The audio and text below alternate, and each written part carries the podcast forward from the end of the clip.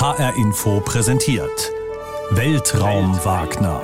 Der Podcast zum Thema Raumfahrt.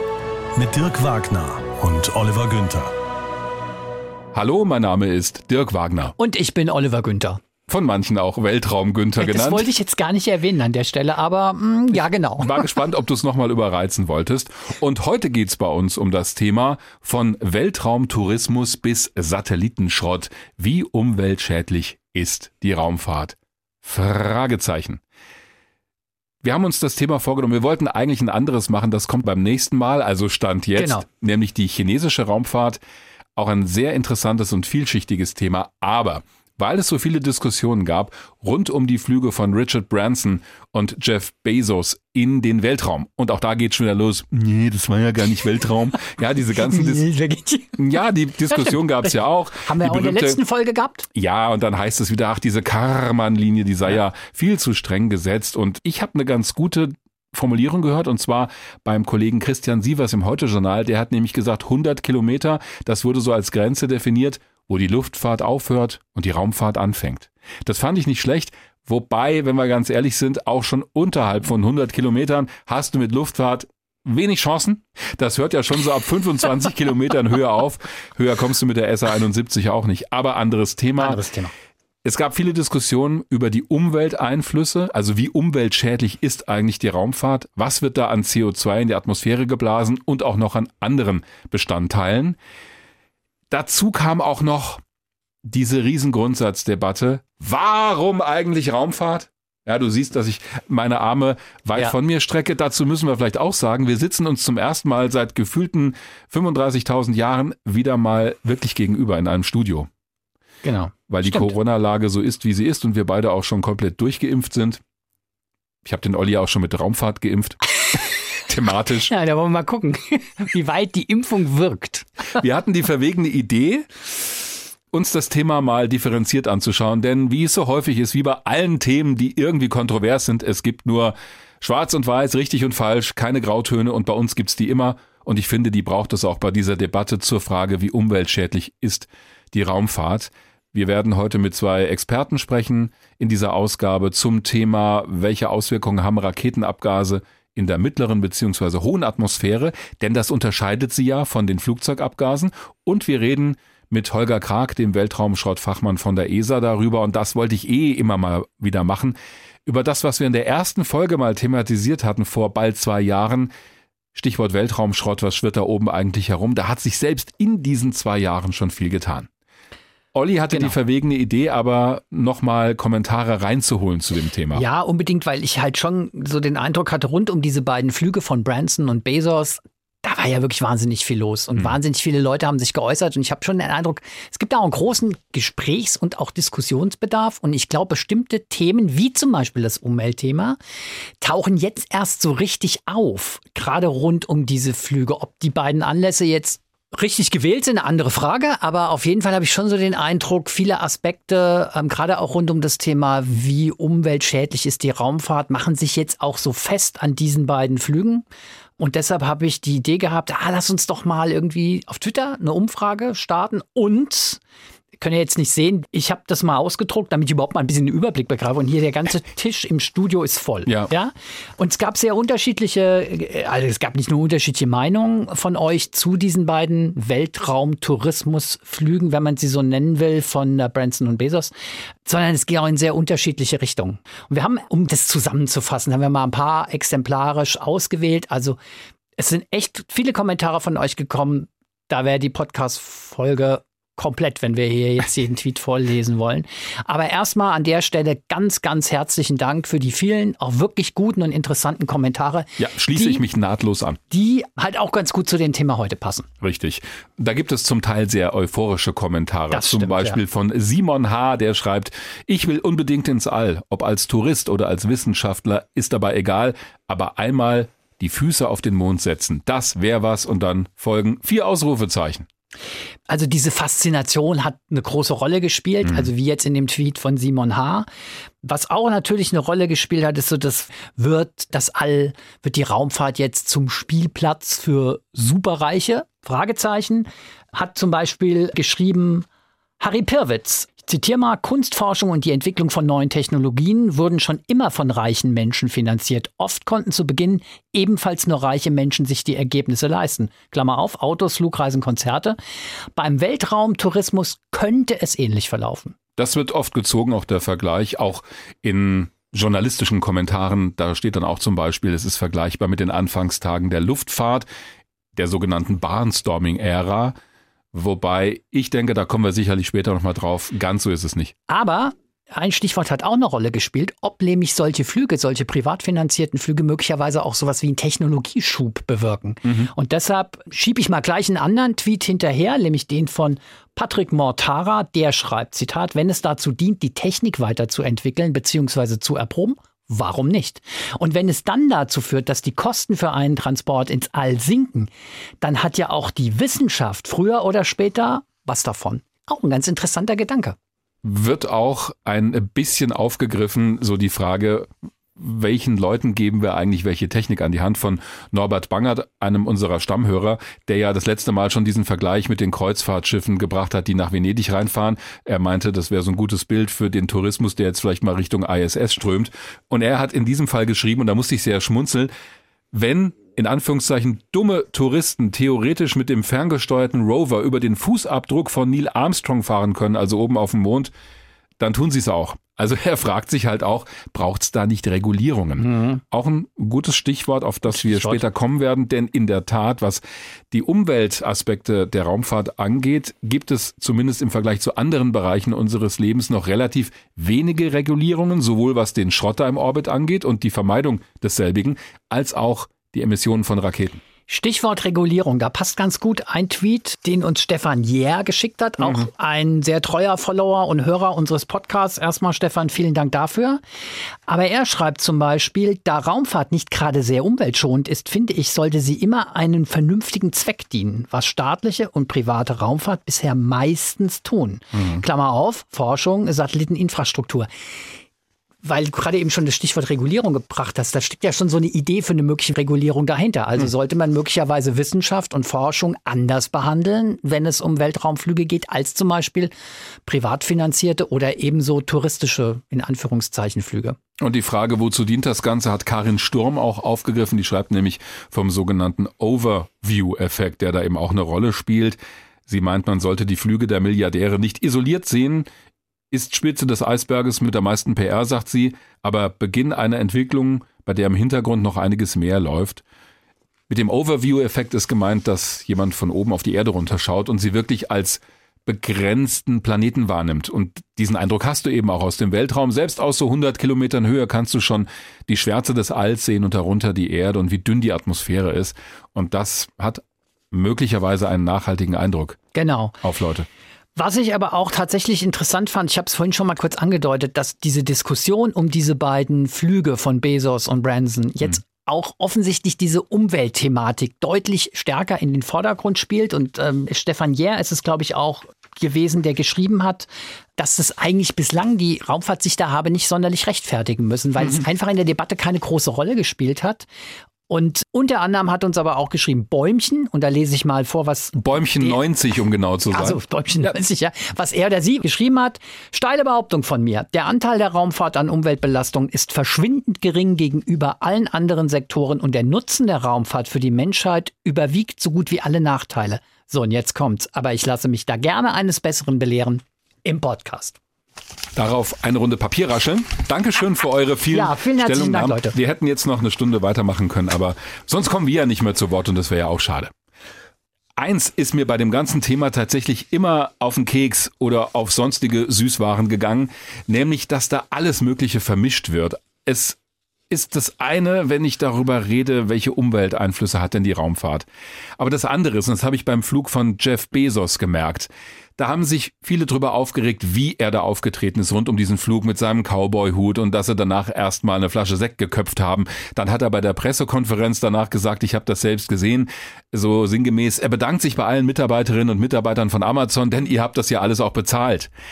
Das kam natürlich überhaupt nicht gut, denn wir wissen, wie die Arbeitsbedingungen bei Amazon unter anderem sind. Wir haben auch Streiks bei uns in Hessen schon gehabt. Da geht es um die Frage der Arbeitnehmer und Arbeitnehmerinnen mit Bestimmung rund um dieses Thema Amazon ist wahnsinnig viel Kontroverses gewesen. Und dann die Frage, ja, ist das jetzt so ein Spielzeug für Reiche? Auch bei Richard Branson war das ja die Frage, denn es ist nicht Space for the rest of us, also Space, Weltraum für uns alle. Das mhm. ist was für Superreiche. Wir reden da, wie gesagt, über Preise von ein paar hunderttausend Euro mindestens, selbst für so einen suborbitalen Hüpfer. Also dieser moralische Anspruch, der da immer mit formuliert wurde, dass die ihr Geld lieber verwenden sollten, um den Hunger zu bekämpfen, um die Probleme auf der Erde zu lösen. Die Debatte ist wirklich, die hat so ein Bart, die geht von hier bis zu Alpha Centauri, die ist so alt wie die Raumfahrt selbst und ich finde sie, Entschuldigung, totsterbenslangweilig, denn eine moderne Gesellschaft, und da bin ich schon bei einem meiner Hauptargumente, muss sich beides leisten können. Nämlich Forschung auf der einen Seite, auch Grundlagenforschung, auch technologische Entwicklung, die vielleicht erstmal ins Leere führen, die man wieder einstellt oder die man wieder rückgängig macht, aber auf der anderen Seite die Probleme auf der Erde angehen. Für mich ist das nie ein Widerspruch gewesen, sollte es auch nicht sein. Wenn wir mal vergleichen, was wir hier so in Deutschland ausgeben im Jahr 2019 und die Angaben sind vom Umweltbundesamt, dann wurden damals rund 1,8 Milliarden Euro an Steuergeldern für die Luft- und Raumfahrt investiert, bei einem Haushaltsvolumen damals von 356 Milliarden Euro also weniger als ein Prozent der Staatsausgaben. Und wenn wir alle Ausgaben zusammenrechnen, laut Umweltbundesamt reden wir da über 0,005 Prozent der gesamten Staatsausgaben. Und das kannst du im Prinzip auch auf Europa runterrechnen bei der ESA. Auch in den USA ist es so. Also der Anteil, der für die Raumfahrt ausgegeben wird, ist im Vergleich zum Staatshaushalt gering. Deswegen sage ich, für den ganzen anderen Kram, und der ist mindestens genauso wichtig, wenn nicht wichtiger, haben wir genug Geld? Das ist eine Frage der Prioritäten, klar, aber sowas aufzugeben oder überhaupt Forschung, Grundlagenforschung nicht zu machen, weil ich sage, ich muss andere Probleme lösen, das hat sich mir nie erschlossen, denn diese Forschung kann am Ende zu Problemlösungen führen. Und die Raumfahrt liefert uns zum Beispiel Umweltdaten und Daten für die Klimaforschung. Und da vielleicht schon mein nächstes Argument. Es gibt nicht. Zeigt er mit dem Finger auf mich? Naja, eigentlich habe ich auf den Mikrofonständer dahinter gezeigt, weil der stand da zufällig. Ich meine damit nur, es gibt nicht die Raumfahrt. Genauso wenig wie es die Medien gibt, sondern es gibt ganz viele verschiedene Aspekte der Raumfahrt, die auch unterschiedlich beurteilt werden sollten. Ich glaube, dass das ein ganz, ganz interessanter Punkt ist, Dirk. Es gibt nicht die Raumfahrt, genauso wenig wie es die Medien gibt. Darüber regen wir zwei uns ja auch immer wieder auf. Wenn so Medienbashing betrieben wird, sagen wir, oh ja, es wird alles über einen Kamm geschert. Hm. Aber da, glaube ich, passiert jetzt schon sowas wie eine Verschiebung, die für die Raumfahrt, und jetzt benutze ich doch mal den Begriff Raumfahrt, nicht ganz unproblematisch ist. Weil bislang hatte die Raumfahrt eigentlich einen sehr, sehr, ich sag mal, hehren Ruf. Ja, sie hat gedient der Wissenschaft, der Forschung. Und das aus deinem ja. Munde. Aha, ja. Ja, ist ja so. Also das Image war eigentlich bislang sehr positiv. Und wenn jetzt, ich sage jetzt mal, Superreiche daherkommen, wie Branson und Bezos, ich meine, du brauchst halt einfach Geld, um dir diese privaten Flüge ermöglichen und leisten zu können. Geht ja nun mal nicht anders im Moment. Ist mhm. ja kein Massengeschäft dann ist es natürlich so, dass wir uns wegbewegen von diesem reinen Forschungs- und Wissenschaftsanspruch und dem direkten Zusammenhang. Und das, glaube ich, ist etwas, was in der Diskussion um Raumfahrt jetzt vielleicht sowas ist wie so ein Gamechanger, was so ein bisschen das Image auch von Raumfahrt verändern kann. Du ja? meinst auch die Wahrnehmung in der Öffentlichkeit? Ja, genau, die Wahrnehmung in der Öffentlichkeit, dass das jetzt plötzlich auch mit anderen Maßstäben gemessen wird. Also ich nehme mal hier so, und das wollte ich nochmal gerade vorlesen, weil das so ein Punkt ist, der das vielleicht ganz deutlich macht. Also hat uns geschrieben Allegra, auch auf Twitter. Und während Milliardäre zum Spaß ins All fliegen, soll die Bevölkerung aus Klimaschutzgründen auf das Auto verzichten. Hm. Ja? Daran merkt man, Jetzt tauchen plötzlich andere Aspekte auf. Und das ist sicher etwas, womit die Raumfahrt oder alle, die mit Raumfahrt zu tun haben, wahrscheinlich werden umgehen müssen. Dass sich jetzt möglicherweise gesellschaftlichen Debatten verschieben, weil halt. Ähm, und sich auch alles Mögliche vermischt. Auch alles Mögliche vermischt. Das kann man ja nicht verbieten. Das ist einfach so. Und das merken wir auch an der Debatte rund um diese beiden privat finanzierten Raumflüge. Mhm. Und das ist halt wirklich irgendwie so jetzt plötzlich Raumfahrt, wie gesagt, bislang immer mit Wissenschaft und Forschung verbunden. Und da, das war ja auch ein sehr starkes Argument, um die öffentlichen Ausgaben zu rechtfertigen. Jetzt kommen Leute, finanziert es privat, aber es kommt halt nach außen so rüber, ja, die können sich das halt leisten. Das ist ein Spielplatz für Superreiche. Marketing-Event, das hat natürlich bei beiden Flügen auch eine mega Rolle gespielt. Ja, klar, das also die war, Vermarktung, das war eigentlich im Grunde genommen, glaube ich.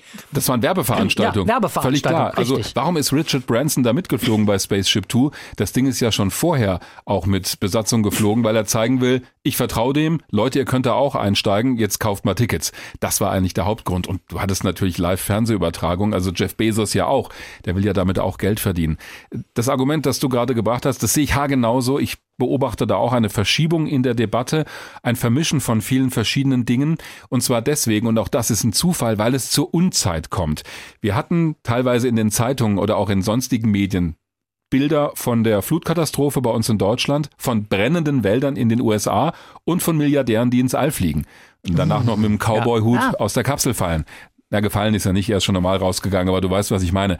Das sind natürlich Dinge, die nichts direkt miteinander zu tun haben, sage ich. Klar, Klimawirkung kommen wir drauf zu sprechen. Aber dass es zusammen passiert in einem ähnlichen Zeitraum, das macht so die Straße breiter mhm. für die Argumente, um zu sagen, sollen die sich doch lieber um die Rettung unseres Planeten kümmern? Warum schaden die der Umwelt, wenn sie uns vor die Hunde geht? Ich hab's gern differenziert und darauf kommen wir, aber das ist die Gemengelage und ich beobachte da auch, dass wahrscheinlich bei irgendeiner nächsten Mission, die der Forschung oder der Wissenschaft dient, dann auf einmal auch solche Argumente kommen. Und da sage ich, nee, sorry, das sollten wir schon auseinanderhalten. Deshalb sitzen wir hier und deswegen liefern wir auch ein wenig Fakten dazu. Eins vielleicht noch zum Thema Technologieentwicklung, weil immer gefragt wird, ja, bringen uns diese Weltraumtourismusflüge denn technisch weiter? Im engeren Sinne nicht, denn die fliegen auf einer Parabelbahn hoch und wieder runter zur Erde. Wenn wir über diese beiden Flüge reden, das hat die NASA mit Alan Shepard schon vor 60 Jahren gemacht. Also das müssen wir eigentlich nicht wiederholen. Aber es ist privat finanziert und es sind doch bei der Art und Weise, wie es getan wird, einige Dinge neu entwickelt worden. Burt Rutan, also der eigentliche Erfinder des Spaceships, hat ja bei Spaceship One schon diesen Mechanismus entwickelt, dass die Flügel hinten hochgeklappt werden zum Wiedereintritt, dass das Ding also sich automatisch stabilisiert, die nennen das Feather-Mechanismus, also Federmechanismus, wie die Feder bei einem Vogel. Und dadurch ist der Eintritt sehr viel angenehmer und die Kräfte, die dann wirken, sind nicht so groß, weil die Geschwindigkeit auch relativ niedrig gehalten wird. Also das ist extra dafür entwickelt worden, gab es vorher nicht. Jeff Bezos hat in seiner Rakete, und dazu gleich eine Korrektur zur letzten Folge, denn wir haben eine Korrektur rausgeschickt, manche haben es vielleicht gesehen, ich habe nämlich der New Shepard Rakete irrtümlich ein Methantriebwerk verpasst zum Schluss in der Frage- und Antwortsektion. Das Ding fliegt aber mit Wasserstoff und Sauerstoff. Ich habe es mit der New Glenn verwechselt, die fliegt mit Methan. Aber New Shepard mit Wasserstoff, Sauerstoff. Und allein das zeigt schon, das ist eigentlich Overkill für so ein suborbitales Vehikel. Das kannst du mit einer Feststoffrakete machen oder mit was auch immer. Aber diese Rakete New Shepard ist im Prinzip die zweite Stufe der New Glenn Orbitalrakete, die dann auch mal Nutzlasten ins Weltall bringen soll. Das benutzen die also, um die Technologie zu testen. Die erste Stufe der New Shepard, also sie hat ja nur eine, die kehrt zurück zur Erde, die landet wieder, die ist wiederverwendbar. Auch das wurde von Blue Origin neu entwickelt. Für diese Rakete wird auch bei der New Glenn zum Einsatz kommen. Klar, das kannst du auch nur für das Endprodukt entwickeln, wenn es deine Orbitalrakete ist. Da musst du nicht den Umweg über den Tourismus gehen. Aber es so abzutun nach dem Motto, ja, da machen sie halt dasselbe wie die NASA vor 60 Jahren, so einfach ist es dann auch nicht. Ich brauche es aber nicht zwingend. Ich kann natürlich die Technologie, siehe SpaceX, auch gleich dafür entwickeln. Aber gerade auch zum Thema Umwelt. Mhm. Es gab ja nach dem Start von Richard Branson, gab es ja, habe ich auch damals auf Twitter gesehen, hat ja Blue Origin sofort so eine, hm. ich sag jetzt mal so eine Tabelle veröffentlicht, wo sie auch diesen Umweltaspekt selber sehr hervorgehoben haben und gleich mal irgendwie deutlich gemacht haben, hey, ähm, New Shepard ist umweltfreundlicher, unsere Mission ist umweltfreundlicher als Virgin Galactic mit Richard Branson. Also da merkt man, ähm, es spielt ja auch für sie selber eine Rolle. Also ja. Wahrscheinlich aber auch schon, weil sie schon wissen, es ist in der Öffentlichkeit ein heikles Thema. Ja, dieser Tweet lief für mich so unter der Rubrik freies Posen. Da ging es einfach darum zu zeigen, meine Rakete ist geiler, die ist besser und die ist umweltfreundlicher. Und Edge, sie fliegt auch höher. Aber du hast recht, was den Umweltaspekt angeht. Da muss ich Jeff Bezos recht geben. Das klingt ja fast so, als würde es dir schwerfallen. Weiß ich nicht, war das so intendiert? Ich glaube nicht. Weiß ich nicht, keine Ahnung. Denn was das angeht, also vergleichen wir mal und damit beginnen wir mal unseren Ausflug in die genau. Frage der Umweltverträglichkeit von Raketenstarts. Das ist unsere erste Rubrik heute. Vergleichen wir mal Spaceship Two, also dieses kleine Raketenflugzeug, den Raketengleiter von Richard Branson mit New Shepard, dieser Rakete mit Kapsel obendrauf von Blue Origin Jeff Bezos. Die Antriebssysteme sind verschieden. Es sind auch zwei verschiedene Philosophien. Spaceship Two wird von einem Trägerflugzeug auf etwa 15 Kilometer Höhe geschleppt, dort abgeworfen, dann zündet ein Hybridraketenmotor für etwa eine Minute und dieser Raketengleiter fliegt auf, na, etwas über 80 Kilometer Höhe und wieder zurück zur Erde im Gleitflug.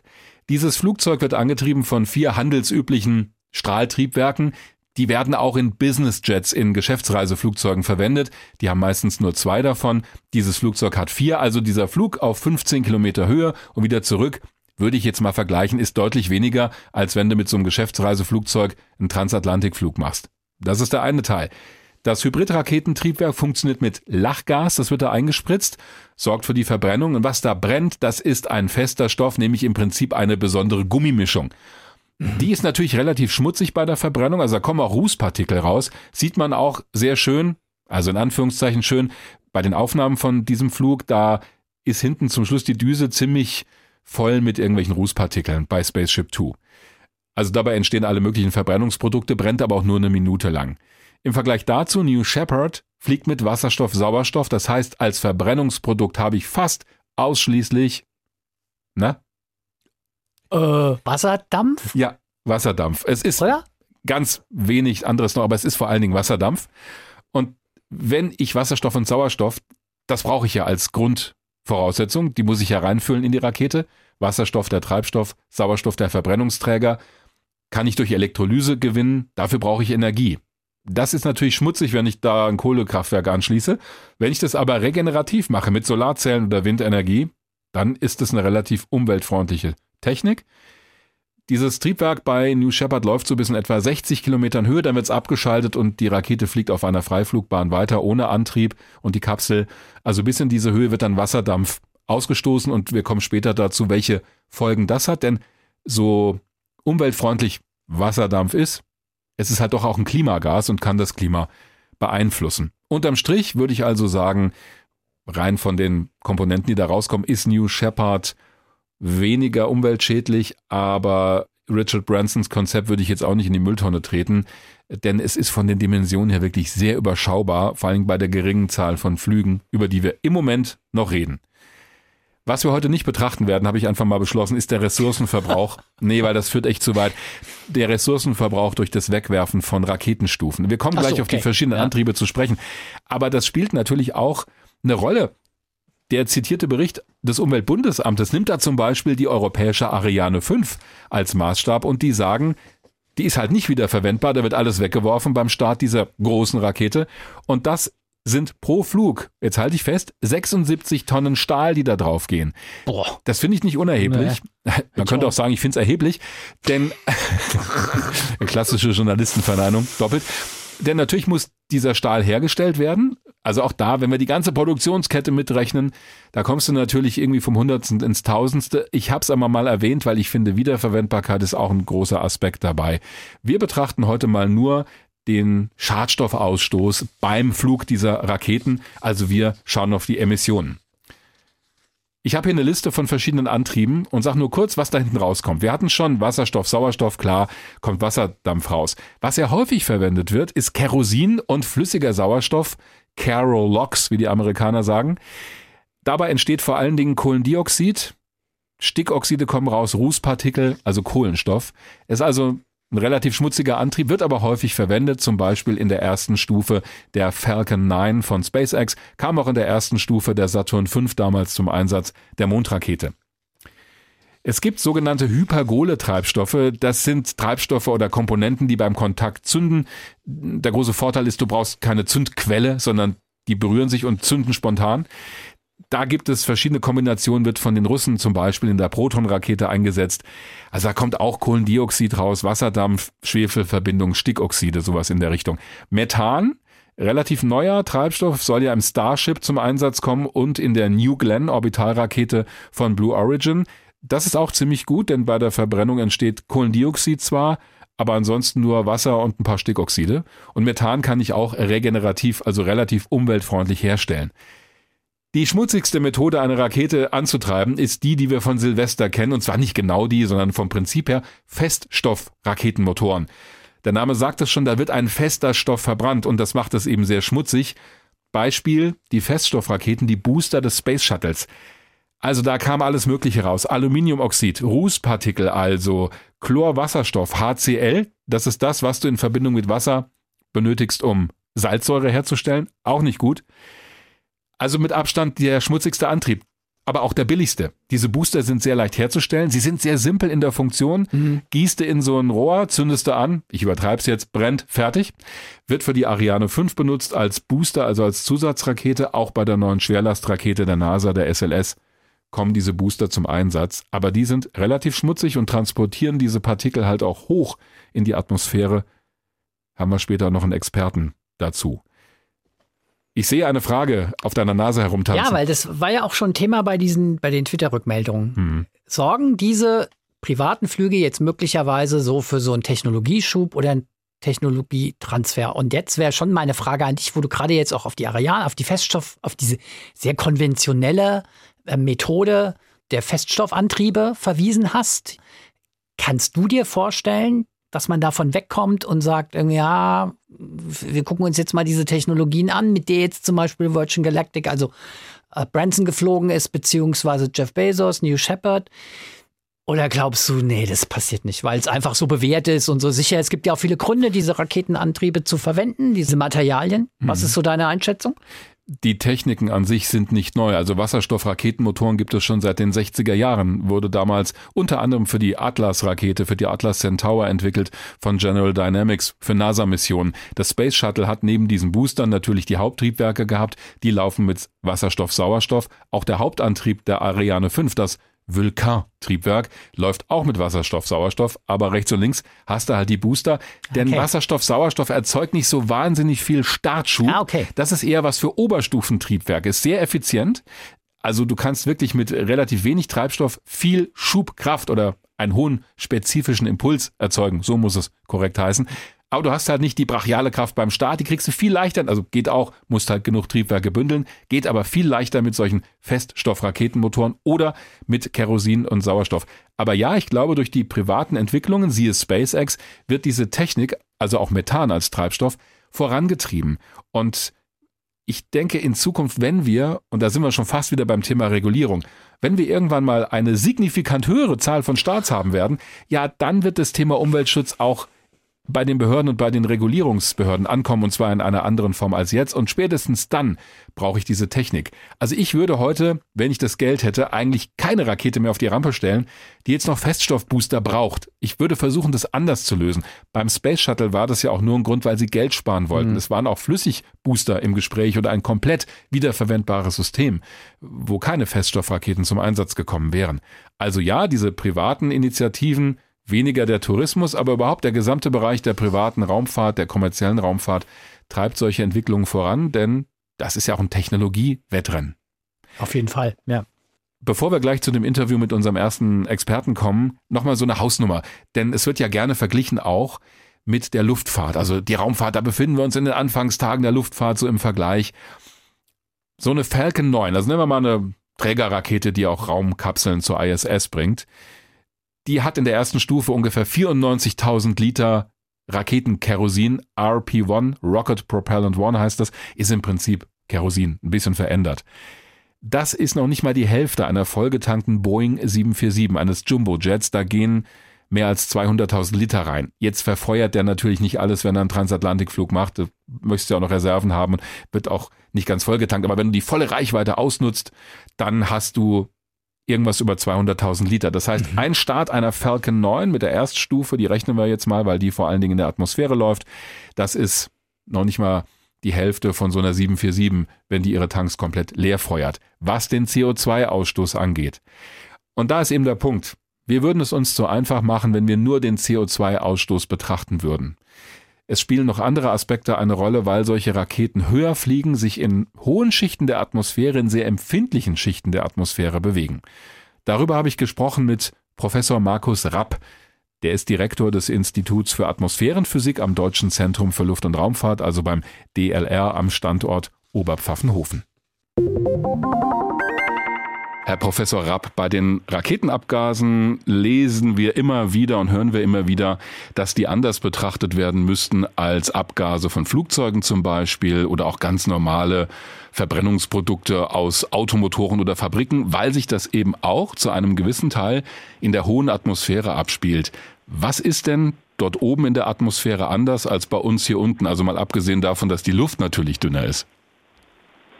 Ja, also einer der wesentlichen Unterschiede ist, dass wir da ja in einem Bereich sind, in dem die Ozonschicht auftritt. Und die Ozonschicht, die zwischen 20 und 50 Kilometer äh, Höhe in der Atmosphäre ungefähr existiert, ist ja unser UV-Schutzschild.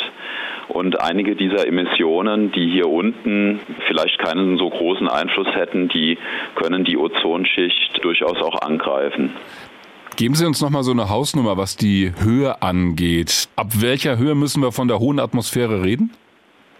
Um genau zu sein, sprechen wir von der mittleren Atmosphäre. Die geht vom oberen Rand unserer Schicht hier unten, die sogenannte Troposphäre, das sind so 10 Kilometer Höhe, bis in 100 Kilometer Höhe, das ist die mittlere Atmosphäre. Oben drüber ist die obere Atmosphäre. Und die Effekte, um die es uns hier geht, da geht es vor allen Dingen um die mittlere Atmosphäre, die Stratosphäre. Wie gesagt, das ist der Teil der Atmosphäre, in der Ozon äh, eine wichtige Rolle spielt. Ein bisschen geht es uns aber auch um den Höhenbereich so zwischen 80 und 110 Kilometer Höhe. Da können wir nachher noch ein bisschen drüber reden. Da treten ganz spannende Phänomene auf. Da können nämlich Abgase von Raketen dazu führen, dass da Eiswolken in der Atmosphäre entstehen. Ja, das ist auf jeden Fall ein interessanter Aspekt, denn in dieser Folge reden wir auch über die verschiedenen Treibstoffe und wie umweltfreundlich die sind. Und da spielt wahrscheinlich Wasserstoff, Sauerstoff, da ist das Verbrennungsprodukt zu einem großen Anteil, also fast ausschließlicher Wasser, wahrscheinlich auch eine Rolle. Aber kommen wir nochmal so auf diese grundsätzlichen Dimensionen. Alleine den CO2-Ausstoß heranzuziehen, um den Umwelteinfluss von Raketenstarts zu bemessen, das reicht nicht aus, lese ich in verschiedenen Studien. Warum eigentlich nicht? Warum können wir das nicht gleichsetzen?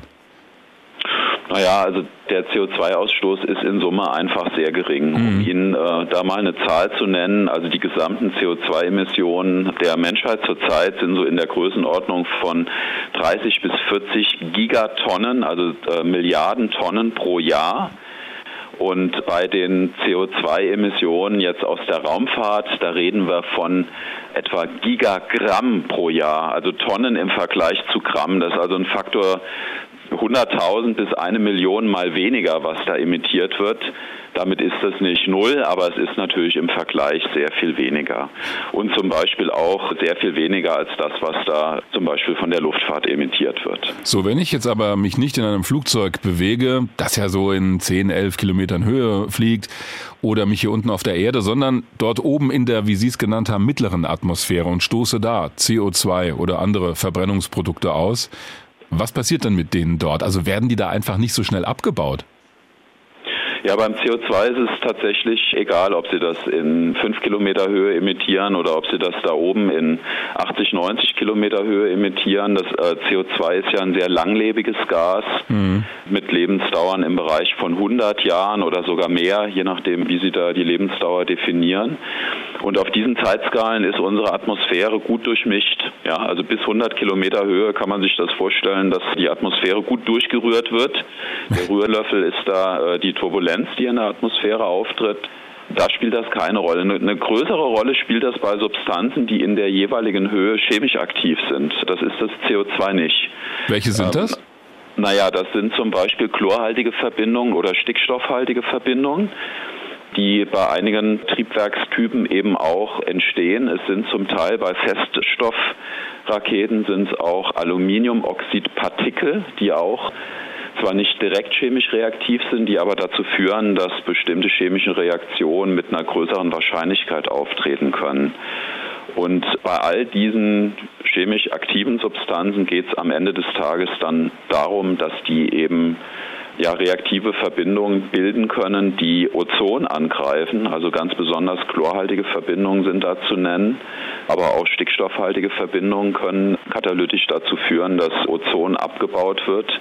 Und so hat man tatsächlich sogar gemessen. Also es gibt Flugzeugmessungen in ca. 20 Kilometer Höhe in solchen Raketenabgasen. Und da wurde nachgewiesen, dass also lokal in diesen Abgasfahren das Ozon sehr stark zerstört wurde. Mhm, das ist die Antriebsmethode, die zum Beispiel beim Space Shuttle zum Einsatz kam. Diese beiden großen Feststoffbooster, die haben genau das ausgestoßen, was Sie erwähnt haben. Aber haben wir zum Beispiel heute auch noch in der Ariane 5 oder in der neuen Schwerlastrakete der NASA, wobei die sehr geringe Flugraten haben wird, diese SLS-Rakete, aber egal. Also diese Feststoffmotoren, das scheint ein größeres Problem zu sein. Da habe ich zwei Sachen gelesen. Das eine, was Sie auch erwähnt haben, diese Wasserstoff-Chlor-Verbindungen, die können das Ozon zersetzen, richtig? Richtig, also die können chemisch prozessiert werden in der Stratosphäre, die greifen das Ozon nicht direkt an, aber es finden in den Höhen von ja, 15 bis äh, 50 Kilometer Höhe, können dann chemische Reaktionen einsetzen, die das Chlor in eine Form überführen, was dann das Ozon direkt angreifen kann. Mhm. Und das passiert sowohl in der Gasphase, da ist es aber nicht so effektiv, aber das passiert vor allen Dingen auch auf der Oberfläche von Partikeln wie zum Beispiel diesen Aluminiumoxidpartikeln. Und deswegen haben wir da auch einen ganz besonderen Augenmerk. Ja, also das heißt, das wirkt zusammen. Also das ist ein Effekt, der äh, diese beiden Stoffe benötigt. Naja, es ist so, die reagieren nicht miteinander, aber es ist so, dass auf der Oberfläche von Partikeln ja, können chemische Reaktionen teilweise viel effektiver ablaufen. Warum? Weil die Reaktionszeiten länger sind. Mhm. Also stellen Sie sich vor, in der in der normalen Luft, da stoßen zwei Moleküle miteinander, ja, die bewegen sich ja sehr schnell aufgrund ihrer thermischen Energie und manchmal reicht die Zeit gar nicht, dass eine bestimmte Reaktion stattfindet. Wenn das aber auf der Oberfläche von einem Partikel haftet, also dann ist mehr Zeit da, damit die Reaktion stattfinden kann. Das führt dazu, dass die Wahrscheinlichkeit, dass da diese reaktiven Verbindungen gebildet werden, dass die viel, viel größer wird. Also das war so das Stichwort Katalysator, das Sie, glaube ich, vorhin erwähnt hatten. Das kann man sich so in der Art vorstellen. Ja, also die Katalysatoren, die kommen dann nochmal dazu. Ähm, ah, ich merke schon, ich hätte im Chemieunterricht besser ja. aufpassen sollen. ja, ja, genau. Also es ist, es, es ist mehr als das. Es sind wirklich, äh, ich sag mal, die, die Wahrscheinlichkeit steigt, dass die Reaktion stattfindet. Hm. Das ist das eine. Das ist erstmal noch kein katalytischer Effekt. Okay. Aber dann spielen Substanzen wie zum Beispiel Stickoxidverbindungen, wie auch OH-haltige Verbindungen und auch bestimmte chlorhaltige Verbindungen spielen auch nochmal katalytisch eine Rolle. Und da ist das in Anführungszeichen gefährliche oder teuflische, wenn man so will, dass sehr, sehr geringe Konzentrationen von diesen Katalysatoren dafür sorgen können, dass sehr viel von dem Ozon tatsächlich auch zerstört wird. Also das wäre jetzt genau meine nächste Frage gewesen. Wenn wir da ein paar Raketenstarts im Monat haben oder vielleicht sogar im Jahr, wenn wir über die neue Schwerlastrakete der NASA reden, dann sind das ja, ja vielleicht pro Ereignis ziemlich viele Mengen an Abgasen, die da frei werden, aber es sind halt sehr wenige Ereignisse. Also haben Sie irgendeine Hausnummer, dass wir das ein bisschen ja. einordnen können? Ja, habe ich tatsächlich. Also es ist genau wie Sie sagen. Also in dem einzelnen Abgasstrahl können die Effekte schon wirklich dramatisch sein. Ja, da kann es vorkommen, dass das Ozon in dem Abgasstrahl wirklich komplett vernichtet wird, also bis zur Nachweisgrenze vernichtet wird. Aber wie Sie sagen, es sind sehr wenige Starts und selbst wenn man die Vermischung in der Atmosphäre da mit berücksichtigt, das ist in Modellstudien gemacht worden, dann kommt man dazu, dass die Effekte auf die globale Ozonschicht gerechnet tatsächlich trotzdem klein sind. Also hier reden wir um eine Reduktion der totalen Ozonsäule von etwa 0,1 Prozent und das ist im Vergleich zum Beispiel zu dem Ozonloch, was wir nach wie vor in der Südhemisphäre haben, ist das natürlich überhaupt nicht wichtig. Also es, es ist lokal wichtig, es kann lokale Effekte machen. Global gesehen muss man sich da zurzeit noch keine Sorgen machen. Worauf bezieht sich dieses 0,1 Prozent? Ist das übers Jahr gerechnet oder für einen Staat oder wie ist das einzuschätzen? Nee, das ist übers Jahr gerechnet. Also okay. wenn wir das sind Studien, die haben dann für ein bestimmtes, für einen bestimmten Stichtag, also für ein Jahr 2005 oder äh, sowas geschaut, was haben wir da an Raketenstarts gehabt, also so und so viel Ariane 5, so und so viel Soyuz-Raketen, so und so viel weitere kleinere Raketenträger und dann wurde das hochgerechnet und dann kommt man mit dieser Hochrechnung fürs gesamte Jahr auf diesen Effekt von etwa 0,1 Prozent. Wenn wir das hochskalieren und sehr großzügig sind, sind wir vielleicht in der Größenordnung von einem Prozent, aber äh, sicherlich nicht mehr als das. Ist dieser Effekt eigentlich umkehrbar oder bleibt dieses eine Prozent dann einfach weg? Na, der vergeht natürlich dann auch wieder. Also das kennen wir ja zum Beispiel auch aus der aus dem zeitlichen Verlauf des Ozonlochs in der Südhemisphäre. Also da wird durch die chemischen Prozesse natürlich dann irgendwann auch wieder neues Ozon gebildet. Ja und in dem Sinne dann die Ozonschicht auch wieder erneuert. Jetzt haben wir über diese Partikel gesprochen. Die haben aber oder können ja aber auch noch eine andere Wirkung haben. Wenn ich mir überlege, da verteilt sich jetzt Aluminiumpulver oder irgendeine Form von Ruß in der Atmosphäre. Hat das auch eine Auswirkung auf das Klima? Das könnte ja wie so eine Art Sonnenschirm wirken. Ja, also ich sag mal so, ähm, da gibt es verschiedene Aspekte. Also es gibt ja Ideen, dass man sogar gezielt versucht, bestimmte Partikel in die Stratosphäre einzubringen, um damit die Albedo, also die Reflektivität der Atmosphäre zu erhöhen, so dass weniger Sonnenlicht am Boden ankommt und wir damit auch der globalen Erwärmung ein Stück weit entgegenwirken. Das sind Ideen, die wurden vor 15 Jahren ungefähr formuliert. Man hat das nicht weiter verfolgt, weil da auch die Effekte auf die Ozonschicht als zu risikoreich erscheinen. Also das aktiv zu machen, hat man nicht weiter verfolgt. Bei den Emissionen, die wir jetzt durch die Raketenstarts erwarten dürfen, ist der Effekt hier auch vernachlässigbar klein. Wobei man noch ein bisschen unterscheiden muss. Also es gibt Partikel, die erhöhen die Reflektivität, aber Sie hatten ja auch, glaube ich, Ruß genannt in Ihrer Frage. Also es gab auch mal Untersuchungen, wie denn der Effekt von sehr vielen Raketenstarts wäre, bei denen kohlenstoffhaltige Verbindungen dann entstehen. Mhm. Sodass also wirklich absorbierende Teilchen in der Atmosphäre auch längere Zeit verweilen. Und da hat man sich die Strahlungseffekte angeschaut. Und die sorgen dann lokal für eine geringe Erwärmung, also lokal in der Atmosphäre, in der Höhe, in der diese Kohlenstaubschicht dann existiert. Aber für unser Energiebudget am Boden ist das auch vernachlässigbar gering, der Effekt. Und ich nehme an, irgendwann fallen diese Rußpartikel einfach auch wieder runter. Also die bleiben wahrscheinlich nicht ewig dort oben, oder? Das ist völlig richtig, ja. genau. Also in Abhängigkeit von ihrer Größe ist die Verweildauer im Bereich von wenigen Tagen bis zu vielleicht einem Jahr. Aber spätestens nach einer Zeitdauer von etwa einem Jahr kann man davon ausgehen, dass die Partikel dann auch wieder aus der Atmosphäre entfernt sind. Also wichtiger Unterschied auch zum CO2, das ja wesentlich länger in der Atmosphäre vorhanden ist und ja nur sehr langsam abgebaut wird, beziehungsweise von Pflanzen am Boden oder auch vom Meer wieder absorbiert wird. Einen anderen interessanten Aspekt haben Sie vorhin schon so mit einem halben Satz angesprochen, nämlich Wasserdampf oder überhaupt Verbrennungsprodukte. Jetzt haben wir ja bei dem Start von Jeff Bezos mit der Rakete von Blue Origin ein Triebwerk gehabt, das an sich sehr umweltfreundlich ist, was die Verbrennungsprodukte angeht, nämlich Wasserstoff, Sauerstoff. Da kommt am Ende vor allen Dingen Wasserdampf raus. Jetzt ist es aber so, dass Wasserdampf ja auch als Klima Gas als Faktor bei der Erderwärmung gesehen wird. Wie müssen wir das einschätzen? Wie umweltfreundlich ist Wasserstoff, Sauerstoff?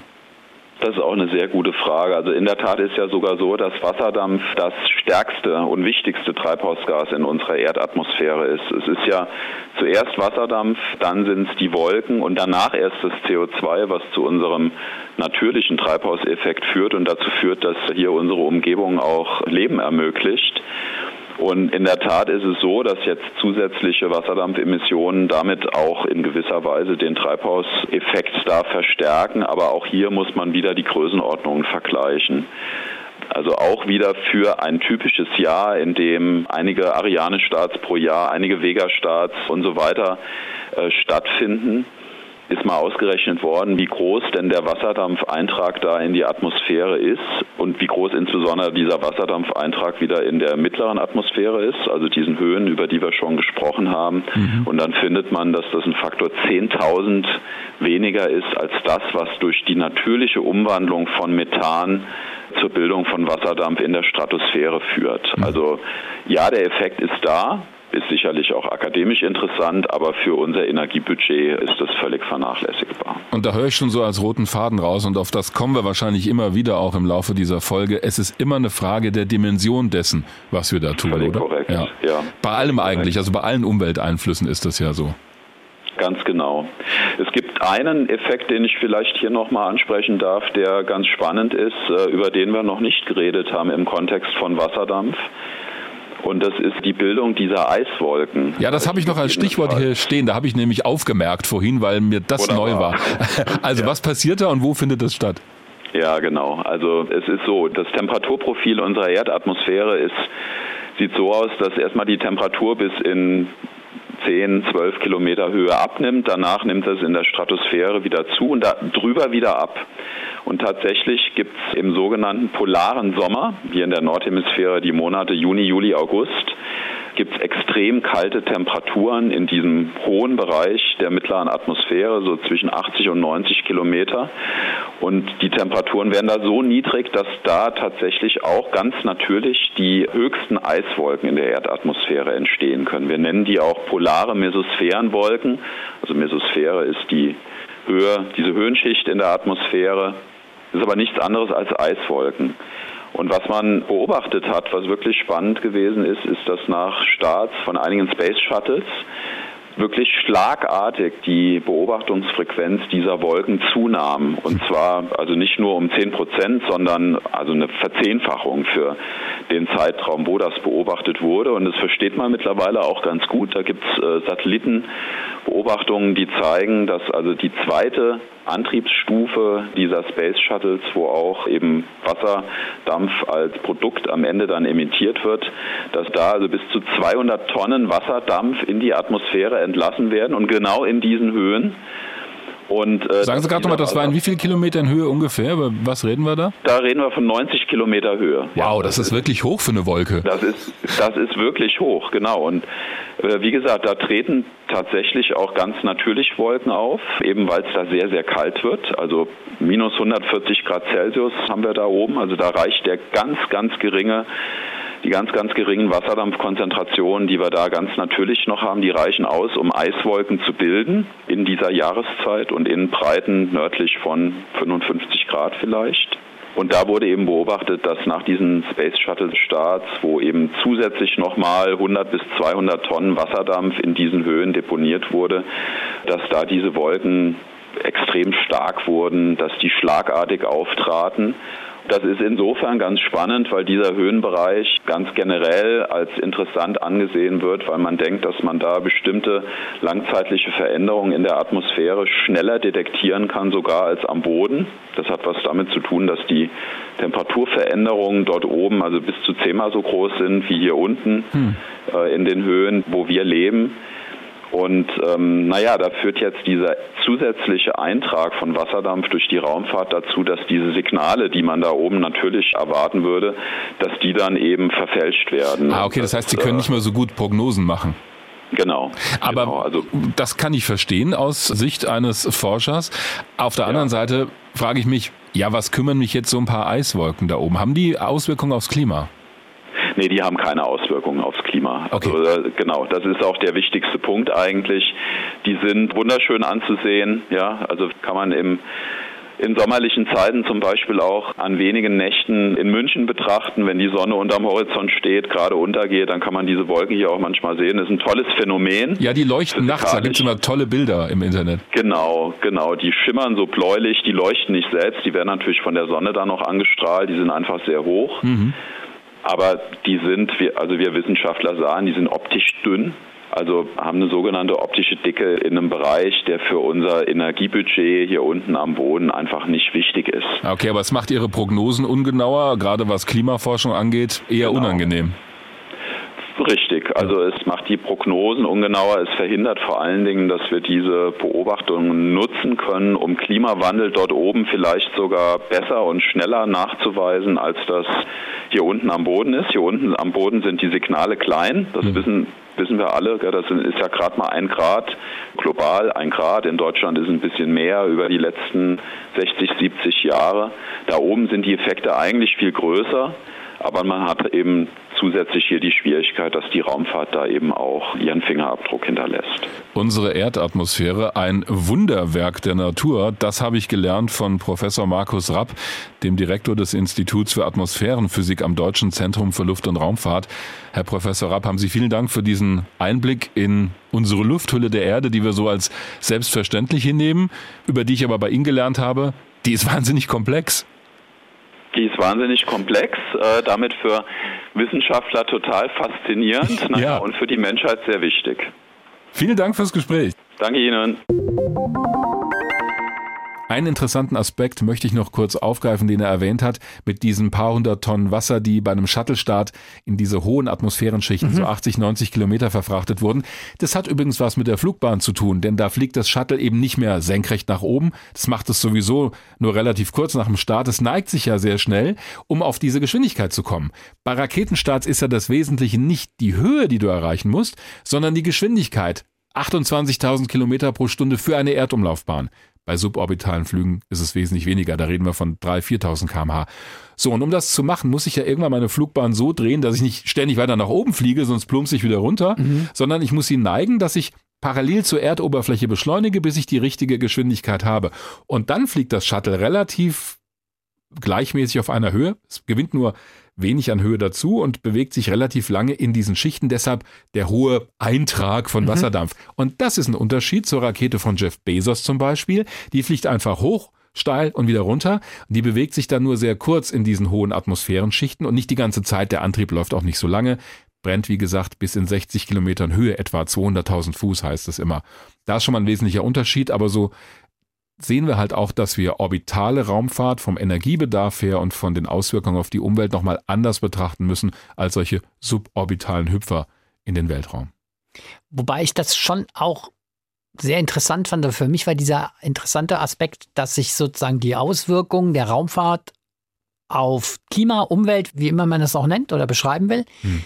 das Entscheidende ist wirklich das, was in den mittleren bis oberen Atmosphärenschichten passiert. Also gar nicht das, was wir jetzt hier so denken, wenige Kilometer über der Erde, also so im Bereich, wo halt auch Flugzeuge fliegen. Das fand ich echt interessant, dass wenn man über Effekte sprechen muss, muss man eigentlich wirklich gucken auf diese Effekte in den mittleren, er hat ja, glaube ich, mittlere Atmosphärenschichten gesagt, ja. ja, was da passiert und welche Stoffe man da freisetzt und gerade die, die chemisch reagieren die dann zum Beispiel auch Auswirkungen auf die Ozonschicht haben. Ja? Mhm. Und da kann man halt wirklich sagen, solange wir vergleichsweise wenig Flüge haben, wie aktuell, okay, habe ich jetzt mal mitgenommen aus dem Interview, echt überschaubare Schäden.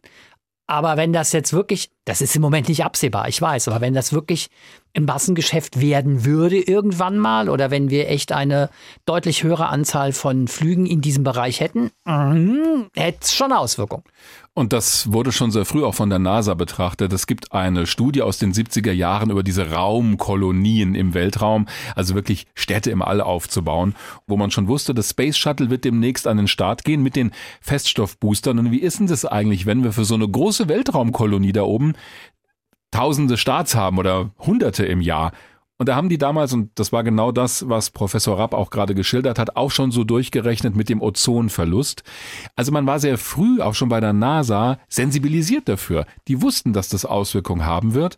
Und deswegen ist es wichtig, das bei einer neuen Technik oder bei einer relativ neuen von Anfang an im Blick zu behalten und nicht einfach mal zu machen und später sitzt man da und denkt sich, äh, hätten wir da bloß früher mal drauf geschaut ich glaube, auch in dem Bereich muss noch mehr geforscht werden, denn es gibt relativ wenige Studien auch zu Umweltaspekten der Raumfahrt.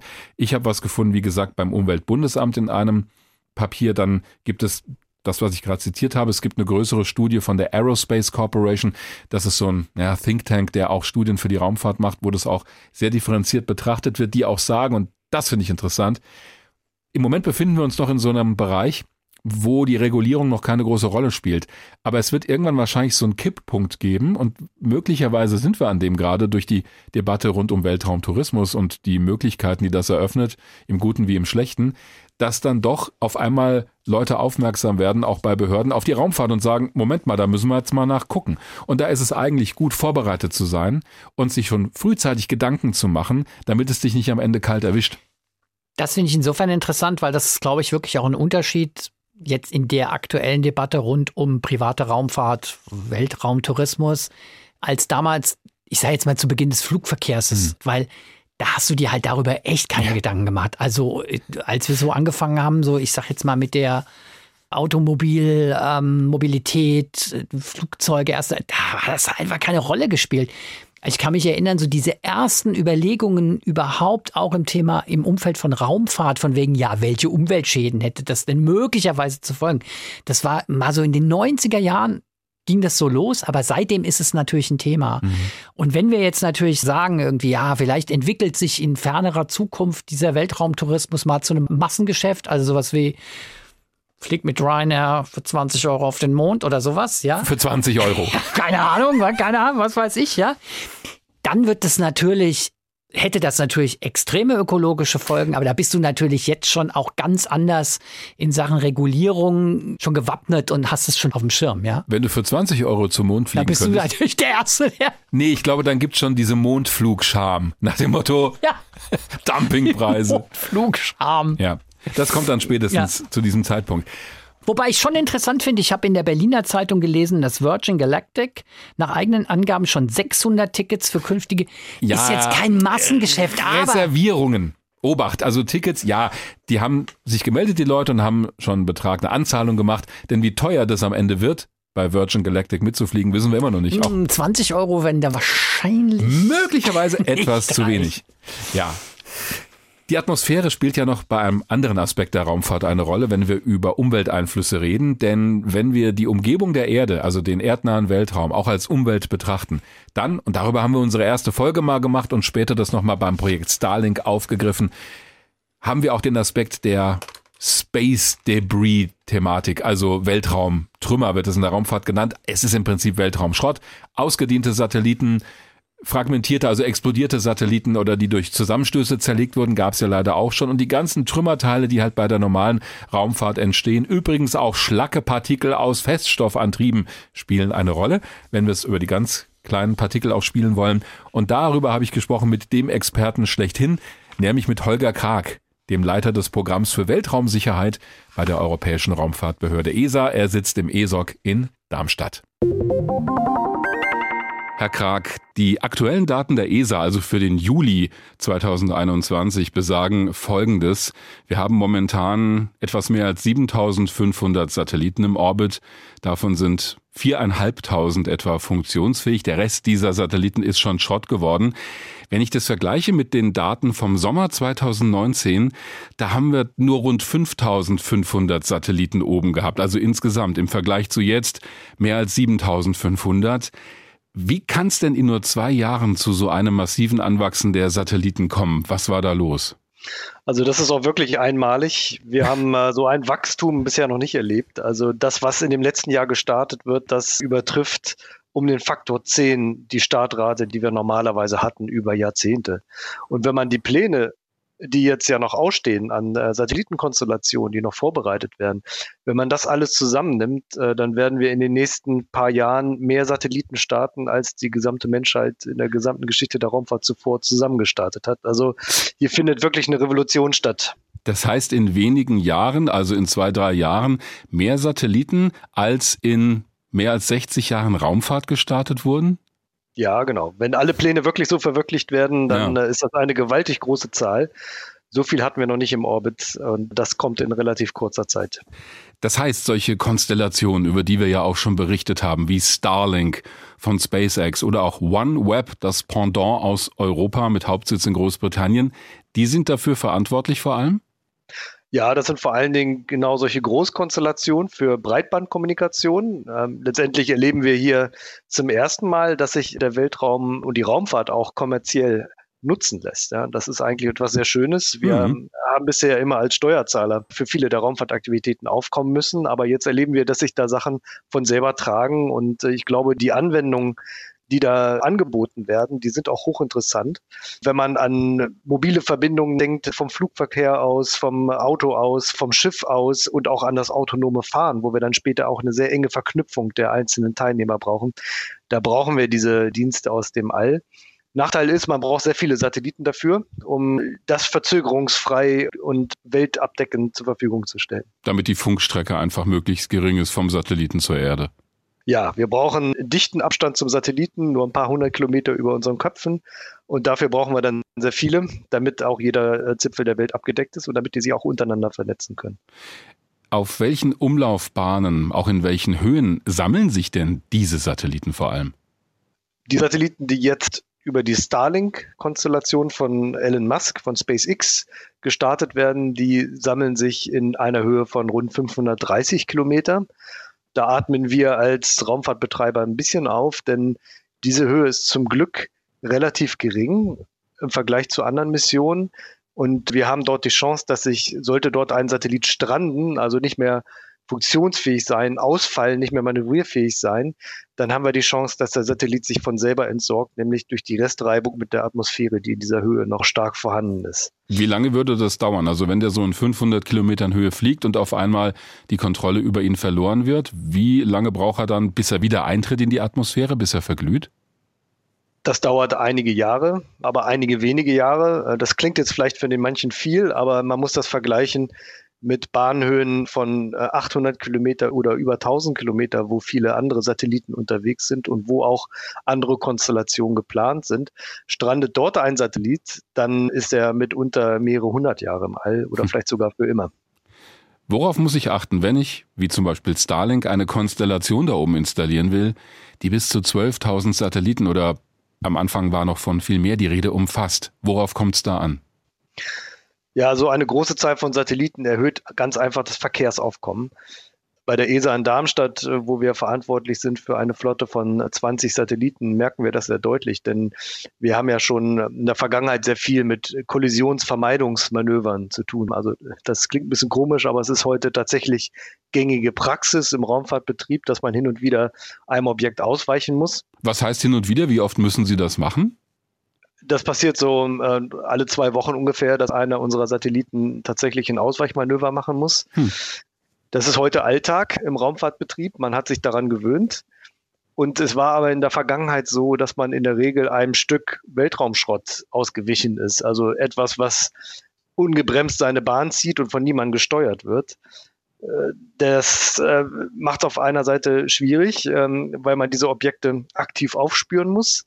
Aber wenn man einmal seine Bahn kennt, ist es einfach, denn das Objekt selber kann nicht manövrieren und es ist klar, dass es dann wir sind als Betreiber eines aktiven Satelliten, die ausweichen müssen.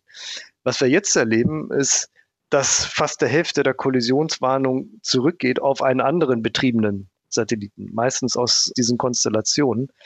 Und dann hat man eine andere Situation. Dann muss man sich ja mit einem anderen Betreiber irgendwie absprechen. Nicht, dass beide das gleiche Manöver in die gleiche Richtung machen. Hm. Und überhaupt reicht es ja, wenn einer nur ausweicht. Aber wer soll das tun? Wer steuert denn überhaupt den Satelliten? Satelliten haben kein Nummernschild. Äh, man muss erstmal rausfinden, wem der überhaupt gehört, wer dafür verantwortlich ist. Wenn man denkt, das wäre alles in der Raumfahrt irgendwie geregelt, dann muss ich leider enttäuschen. Das ist nicht der Fall. Wir sind da sehr pragmatisch und aktiv und versuchen Kontakt aufzunehmen, aber das ist alles Handarbeit heutzutage noch. Da fehlt es also wirklich an Automatismen, Standards, Regeln, und Formaten, mit denen man sich automatisch koordiniert. Und das, das ist so eine Herausforderung, mit der wir jetzt zu tun haben. Das wäre genau mein nächster Gedanke gewesen. Es wird so viel automatisiert, auch in der Raumfahrt. Wir haben moderne Computertechnik, vernetzte Systeme.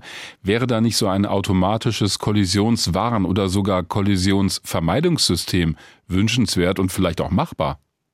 Es ist heute leider noch nicht so, dass der Satellit selber seine Umgebung äh, sozusagen abscannen kann und dann selber äh, gefährliche Situationen erkennen kann. Leider kann das die Bodenstation? Ja, vom Boden aus kann man das. Wir müssen im Prinzip vom Boden aus die Objekte überwachen und dann vom Boden aus auch vorhersagen. Es ist nicht so wie auf der Straße, wo man in letzter Sekunde das Lenkrad ähm, rumreißen kann, um eine Kollision zu verhindern. Im Weltall bewegen wir uns mit 25.000 kmh. Das heißt, äh, wenn wir das Objekt sehen, ist es eigentlich schon zu spät. Wir müssen Stunden vorher Bescheid wissen, um dann reagieren zu können. Und das bedeutet, dass man die Objekte also vom Boden aus tracken, beobachten muss und dann langfristige Kollisionsvorhersagen machen muss. Das heißt, der Satellit oben kann das nicht autonom entscheiden. Er muss Daten von unten bekommen mit denen er dann vielleicht eine Entscheidung fällen kann, aber er kann die Situation nicht selber abmessen. Der, dazu braucht er Daten vom Boden. Jetzt will ich ja Ihren Job und den Ihrer Kolleginnen und Kollegen nicht überflüssig machen, aber wäre es dann nicht sinnvoll, das in der Bodenstation zu automatisieren? Gerade wenn es um so große Konstellationen wie Starlink geht. Also ich denke jetzt nicht an die ESA, sondern an die privaten Betreiber. Das ist auch genau unser Gedanke. Ich denke, dass man am Ende die Bodenstation miteinander vernetzt, die Betriebszentren also miteinander vernetzt, denn letztendlich ist es ja im Flugverkehr nicht anders. Also wir haben Flugzeuge, die im Prinzip untereinander die wichtigsten Daten austauschen. Wir haben auch Flugkontrollsysteme, die diese Daten austauschen, wobei sich dann Lösungen ergeben, einer Kollision auszuweichen, die automatisch zwischen den Systemen ausgehandelt werden, ohne dass der Pilot eigentlich was davon mitbekommt. Ganz am Ende bekommt er dann eine Weisung, turn left, turn right oder go up, go down und das macht er dann. Und diese Lösung ist dann auf alle Fälle sicher. Sowas kann man in der Raumfahrt auch machen. Man kann das am Boden automatisiert aushandeln und dann äh, nur noch das endgültige Kommando an den Satelliten nach oben schicken. Dazu braucht man aber Einigung unter den Satellitenbetreibern, welche Daten dafür notwendig sind, auszutauschen und hm. ähm, dann vielleicht auch so eine Art Vorfahrtsregel, der muss sich dann wirklich bewegen. Und das daran hapert es noch. Ja, ich kann mir vorstellen, dass es am Ende auch um die Schuldfrage geht. Ich meine, bei der ESA, Sie haben das vorhin so in einem halben Satz erwähnt, gab es ja mal die Situation, dass ein Starlink-Satellit auf Kollisionskurs war mit einem ESA-Satelliten. Die ESA hat versucht, bei Starlink anzurufen oder Kontakt zu kriegen. Das hat nicht geklappt. Und am Ende hat die ESA halt ihren Satelliten weggesteuert. Aber das kann ja eigentlich nicht sein, dass am Ende der Stärkere gewinnt. Also, dass sie dann ausweichen müssen, weil der andere halt keine Lust hat. Ja, genau. Das ist die Frage nach der Gerechtigkeit. Wer muss wann ausweichen? Grundsätzlich bei unseren Satelliten, die ja Wissenschaftsmissionen sind und sehr teuer sind, machen wir lieber ein Ausweichmanöver zu viel als ein zu wenig. Also Verständlicherweise, ja. Wir sind da vielleicht ein bisschen äh, risikoavertierter als andere. Aber äh, am Ende, denke ich, äh, braucht es doch eine Absprache und inzwischen haben wir auch mit SpaceX ein Datentausch-Agreement, über den äh, Daten ganz gut fließen und ähm, es sind alle pragmatisch. Es will ja keiner eine Kollision sehen. Denn jede Kollision im Weltall zerstört ja nicht nur den Satelliten, der darin beteiligt ist, sondern hinterlässt auch zusätzliche Verschmutzung und damit Schaden für alle anderen, nämlich durch die Kollisionsfragmente. Damit haben Sie mir auf unglaublich elegante Weise das nächste Stichwort geliefert, denn jetzt haben wir die funktionierenden Satelliten beschrieben und die, die halt nicht mehr funktionieren, aber die kann ich ja relativ gut überwachen vom Boden. Das sind große Objekte, die kann ich mit Radar, mit Teleskopen vermessen die Bahnen und wenn der Satellit noch funktionsfähig ist, in Ausweichmanöver fliegen. Das andere sind die ja, zig Millionen, müssen wir ja mittlerweile sagen, Trümmerstücke dort oben im All, über die ich keine Kontrolle habe. Wie hat sich denn deren Zahl entwickelt? Sagen wir mal in den letzten beiden Jahren. Bei den Satelliten ging es steil nach oben. Wie ist das bei den Trümmerstücken? Ja, auch die Zahl der Trümmerstücke folgt leider der Zahl der Satelliten. Wir haben immer noch acht Explosionen pro Jahr. Oh. Äh, der Durchschnitt ändert sich leider nicht. Also acht Satelliten oder Raketenstufen, das sind so die typischen Objekte, die oft im All verbleiben. Wenn die noch Treibstoff oder andere Onboard-Energie in irgendeiner Form enthalten, dann kann es im, im, Laufe der Zeit zu solchen Fragmentationen, also manchmal regelrecht Explosionen kommen und das erzeugt dann Trümmer. Und das erleben wir heute noch. Und das ist nicht nur Nachlässigkeit, sondern es ist auch technische Unzulänglichkeit. Uns fehlen oft noch die Mittel, sicherzustellen, dass am Ende einer Mission, fünf oder zehn Jahre wird so ein Satellit betrieben, ne? danach ist er schon ganz schön gealtert, dass man dann noch zuverlässig ihn zum Beispiel aus dem All hinaus manövrieren kann oder restliche Treibstoffe verbrennen oder entlassen kann, dass sowas nicht mehr passiert. Aus dem All äh, hinaus manövrieren hieße in die Erdatmosphäre steuern, dass er verglüht. Ja, ideal, dass der beste Ausweg ist, ihn in der Erdatmosphäre verglühen zu lassen, dann ist man ihn, ihn endgültig los. Das ist auch international als Richtlinie so vorgesehen. Passiert leider zu wenig, passiert noch zu wenig und nicht systematisch genug. Und es ist nicht immer böser Wille, sondern es ist manchmal so, wir haben es eben mit Systemen mit mangelnder Zuverlässigkeit zu tun. Und wenn, solange ein Satellit funktioniert hm. und seinen Dienst bringt, und man hat 150 Millionen in ihn investiert. ist auch schwer zu rechtfertigen, ihn äh, in diesem Augenblick zu entsorgen, wenn er noch seinen Dienst tut.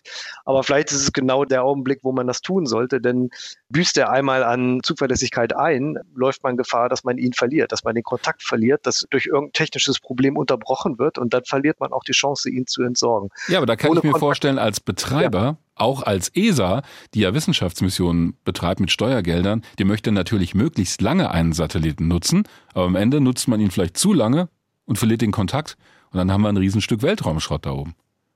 Genau. Und das ist genau die Krux äh, und der Konflikt, in dem jeder ist. Und dafür gibt es eine technische Lösung, nämlich mehr Redundanz an Bord. Was wäre, wenn wir vor dem Start bereits ein zusätzliches Gerät montieren, was unabhängig dafür sorgen kann, dass der Satellit entsorgt wird, weil er zum Beispiel seinen eigenen Antrieb hat und seine eigene Kommunikation. Fällt der Satellit aus, kann man immer noch mit diesem Gerät, wir nennen das Deorbiting Kit, kommunizieren und dann das Entsorgungsmanöver veranlassen. Hm.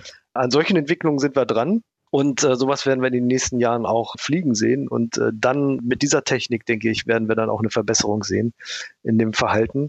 Es gibt uns noch eine weitere Möglichkeit, das ist nämlich das aktive Entfernen. Also Objekte, die bereits zu Weltraumschrott geworden sind, nachträglich abzuschleppen. Das ist natürlich technologisch sehr komplex, aber auch das ist eine Technologie, an die wir rangehen. Und ist ja, glaube ich, auch mit Envisat, dem großen Erdbeobachtungssatelliten der ESA, der schon seit Jahren nicht mehr funktioniert, vorgesehen oder zumindest eine Mission, die durchgedacht wird. Ja, wir denken momentan eine Mission durch, nicht nur durch, sondern die ist sogar schon beauftragt. Mhm mit einer Schweizer Firma, die sich ClearSpace nennt, ein junges Startup mit viel Dynamik und ähm, auch unterstützt durch Investoren, zum ersten Mal ein Stück Weltraumschrott äh, abzuholen. In dem Fall handelt es sich um einen Raketenadapter, 100 Kilogramm schwer, also schon ein sehr bedeutendes Stück, aus 700 Kilometer Höhe zu greifen und dann kontrolliert zu entsorgen. Das soll in den nächsten fünf Jahren stattfinden. Weil wir jetzt immer über Verglühen reden und Entsorgen von Satelliten, dazu erreichen uns auch immer wieder Fragen. So ein Satellit löst sich ja nicht in nichts auf, sondern wenn der verglüht in der Erdatmosphäre, ein paar Trümmerteile fallen dann doch noch runter, meistens irgendwo ins Meer. Aber das andere reagiert ja irgendwie mit der Atmosphäre und da sind ja durchaus Dinge drin im Satelliten, Aluminium oder irgendwelche Leiterplatinen, elektronische Bauteile. Wenn ich die quasi verbrenne oder die mit der Atmosphäre reagieren, äh, was dann entsteht, das kann ja auch nicht gesund sein, oder? Also was passiert denn damit?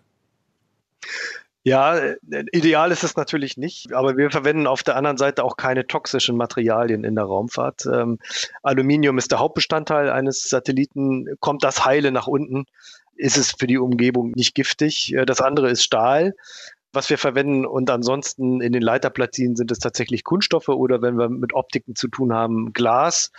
Wir machen uns vor allen Dingen Sorgen um das Risiko am Boden. Also das heißt, es ist nicht akzeptabel, wenn durch einen Wiedereintritt irgendwie ein Risiko am Boden für Menschen besteht. Und wenn Objekte so schwer sind und kritisch, dass sie nicht komplett verglühen und ein Risiko am Boden darstellen, dann müssen sie kontrolliert entsorgt werden. Aber welche Rolle spielt denn die Luftverschmutzung? Weil wenn da Aluminiumoxid entsteht zum Beispiel oder was auch immer an Verbrennungsprodukten, fällt das dann nicht ins Gewicht oder wie ist da Ihre Sichtweise? Das fällt nach unserer Sicht nicht merklich ins Gewicht. Wir haben sehr, sehr viele andere Faktoren, die dazu führen, dass Oxide in die Atmosphäre gelangen. In dem Fall äh, wird das Aluminium gasförmig werden. Es wird schmelzen und verdampfen. Wir müssen auch Folgendes sehen. Wir verlieren auf diese Art und Weise etwa 40, äh, 50 Tonnen pro Jahr. Das ist vergleichsweise wenig im Vergleich zu anderen Emissionen, die in die Atmosphäre gelangen. Oder auch zu Meteoriten, die runterfallen. Die verglühen ja auch zum Teil. Richtig. Wir haben alleine 400 Tonnen pro Tag natürliches Material, was auf die Erde gelangt, wo auch sehr viel Nickel und Eisen, also auch Metalle mit einer Rolle spielen. Und da denke ich, das wird das vom Menschen gemachte übertreffen. Man muss an die Alternativen denken. Die Alternative wäre, die Objekte im Weltall zu lassen. das wäre absolut unerträglich. Also es ist, es ist eine Abwägung, die gemacht wird zwischen dem Sicherheitsrisiko am Boden, hm. Belastung der Atmosphäre und Belastung des Weltraums. Und ich glaube, die Abwägung ist da richtig getroffen, dass man äh, das Risiko am Boden und das Risiko im All, was die kritischsten Komponenten sind, äh, auf diese Art und Weise ausschaltet. Und um das mal ins Verhältnis zu setzen, nochmal die aktuellen Zahlen, was die Trümmerstücke angeht. Da haben wir im Moment 34.000 Objekte, die größer sind als 10 Zentimeter. Also da gehören dann auch alle Satelliten dazu. 900.000 Objekte gibt es in der Größenordnung von einem Zentimeter bis zu 10 Zentimetern. Und wenn wir über die ganz kleinen Trümmerstücke reden, also von einem Millimeter bis einem Zentimeter Durchmesser, dann sind das 128 Millionen Fragmente. Und ein Trümmerstück von einem Zentimeter Durchmesser, das haben wir vorher schon erklärt, kann ja einem Satelliten schon gefährlich werden und ihn, wenn er an der falschen Stelle trifft, komplett zerstören. Wenn wir uns diese Zahlen nochmal ins Gedächtnis rufen, Herr Krag, für wie wahrscheinlich halten Sie es, dass wir wirklich in absehbarer Zeit die Situation bekommen, die der berühmte NASA-Wissenschaftler Don Kessler mal formuliert hat und daraus ist dann das Kessler-Syndrom geworden, dass wir bei bestimmten Umlaufbahnen keine Raumfahrt mehr betreiben können, weil dort so viele Trümmerstücke herumschwirren und so ein Kettenreaktionseffekt eingesetzt hat, dass jeder Satellit, der da hochgeschossen wird, in der Umlaufhöhe sofort zerstört wird. Glauben Sie, das wird in den nächsten Jahren passieren? Wir sind der Meinung, dass dieser Kettenreaktionseffekt eigentlich schon aktiv ist und im Hintergrund arbeitet. Wie unangenehm. Ja, das ist sehr unangenehm. Das bedeutet, dass wir es mit dem Anwachsen der Zahl der Objekte im All zu tun haben, selbst wenn wir die Raumfahrt einstellen, weil die Objekte, die bereits jetzt schon im All sind, miteinander wechselwirken, Kollisionen entstehen lassen und dabei weitere Trümmer ins All entlassen. Hm. Jetzt kommt es darauf an, diesen Effekt möglichst stark einzudämmen. Also wir müssen jetzt dafür sorgen, dass der Trend möglichst flach bleibt. Und das tun wir dadurch, indem wir das nicht weiter anheizen. Also in anderen Worten, wir tun es dadurch, dass wir Weltraumschrott konsequent und systematisch vermeiden. Die Art und Weise, wie wir in, in der Vergangenheit die Raumfahrt betrieben haben, mit acht Explosionen pro Jahr und mehreren Objekten, die stranden, das können wir uns einfach in der Zukunft nicht weiter leisten. Das muss das muss komplett auf Null zurückgefahren werden, das Hinterlassen von Objekten. Dann können wir diesen Trend so flach halten, dass auch zukünftige Generationen Raumfahrt äh, betreiben können, aber den Weltraum sauber bekommen wir nicht mehr. Sie sagen wir, damit meinen Sie wahrscheinlich die ESA, nehme ich an. Nein, ich meine die ganze Welt. Denn, ähm, ja, aber da gibt's ja noch kein weltweites Abkommen. Oder, oder ich habe da vielleicht in den letzten Jahren was übersehen, aber ich lese überall, es gibt Selbstverpflichtungen, es gibt internationale Vereinbarungen, aber es gibt nicht die bindende Regel oder ein Regelwerk für alle. Und das wäre ja vielleicht sinnvoll, um sowas festzuschreiben. Wie ist da der Stand? Das wäre absolut sinnvoll und ich glaube, das wäre sehr erstrebenswert und wir arbeiten hart daran, dass sowas zustande kommt. Und der Stand ist, dass wir noch nicht viel weitergekommen sind. Und mit wir meine ich jetzt die gesamte Welt. Ich verfolge den Prozess schon eine Weile und es, äh, kaum ein Land ist bereit, Verantwortung für die Raumfahrt aus ihrem Land an irgendeine höhere Ebene zu delegieren. Ähm, man will sich einfach, das scheint der, scheint der Konsens zu sein, sich nicht allzu sehr rein regieren zu lassen. Aber das, was wir jetzt an Revolution in der Raumfahrt erleben, also die verstärkte Nutzung des Weltraums, die könnte am Ende vielleicht dann doch Auslöser sein für äh, neue Impulse in, in diese Richtung, internationale Gesetzgebung, denn äh, ist ja kaum zu übersehen, dass das einen Regelungsbedarf hat. Ähm, und hier denke ich, könnte das tatsächlich den letzten Impuls geben, dass man sich am Ende doch motiviert und auf gemeinsame, verbindliche internationale äh, Richtlinien zu einigen. Weil man sonst den Weltraum nicht mehr nutzen kann und auch Unternehmen, die dort Geschäfte vorhaben, auch keine Möglichkeit mehr haben, das zu tun. Also das Eigeninteresse wird vielleicht am Ende dazu führen, wenn ich Sie richtig verstehe. Ja, es ist die Erkenntnis in jedem Land vorhanden. Es ist keiner naiv. Jeder hat inzwischen verstanden, wie die Problematik gelagert ist und was das langfristig bedeutet. Aber es ist eben noch nicht so weit, dass man dann auch äh, von der nationalen Verantwortung dafür auch bereit ist, sich international äh, sozusagen hineinregieren lassen in, in das, was man schon verstanden hat. Ähm, es wäre aber trotzdem auf der internationalen Ebene besser aufgehoben. Ja. Die Erkenntnis ist da. Die letzten Schlussfolgerungen äh, aus meiner Meinung nach müssen noch gezogen werden. Baut die ESA jetzt schon Satelliten oder lässt sie bauen, die sich selbst entsorgen? Ja, wir haben sogar einen Satelliten entsorgt, der gar nicht dafür gebaut worden ist. Äh, wir haben diese Mission so umgesetzt, dass wir ihn am Ende dann trotzdem entsorgen konnten. Ähm, ERS 2, einer der wichtigsten Umweltsatelliten, der 15 Jahre lang seinen Dienst versehen hat, ist äh, von 800 Kilometer Höhe auf rund 500 Kilometer Höhe nach unten gebracht worden und wird jetzt in wenigen Jahren aus dem All verschwinden. Und auch zukünftige Satelliten werden von Anfang an so gebaut. Wir glauben, dass das nicht ausreicht. Wir müssen zusätzlich, und das ist auch so ein bisschen unsere Aufgabe im Weltraumsicherheitsprogramm, noch zusätzlich in weitere Technologien investieren, wie zum Beispiel diese Deorbiting Kits, die man als zusätzliche Redundanz, also als Backup sozusagen noch mit auf den Satelliten aufbauen kann und natürlich auch das aktive Abschleppen eines Tages. Das muss alles bereitstellen, denn äh, wenn so eine internationale Regelung kommt oder selbst wenn verschärfte nationale Regelungen kommen, dann brauchen wir auch die technische Antwort darauf. Der Ausgangspunkt für diese Folge von Weltraum Wagner war der Weltraumtourismus und der Flug von Richard Branson ins All und was da noch alles geplant ist. Wie schauen Sie denn als jemand, der sich auch um die Sauberkeit im Weltraum kümmert, also wenn wir es mal etwas pathetisch formulieren wollen, um den Umweltschutz da oben, natürlich auch aus einem Eigeninteresse, weil die ESA möchte auch weiter Raumfahrt betreiben. Welche Rolle spielt da der Weltraumtourismus, was die Vermüllung des Weltraums angeht? So wie sich der Weltraumtourismus heute darstellt, mache ich mir keine Sorgen. Man muss jetzt mal gucken, wie sich das weiterentwickelt. Der Weltraumtourismus, der heute stattfindet, ist ja suborbital. Das ist auch der Flug von Richard Branson gewesen. Suborbital heißt, man äh, macht im Prinzip eine Aufstiegsparabel und lässt sich wieder fallen.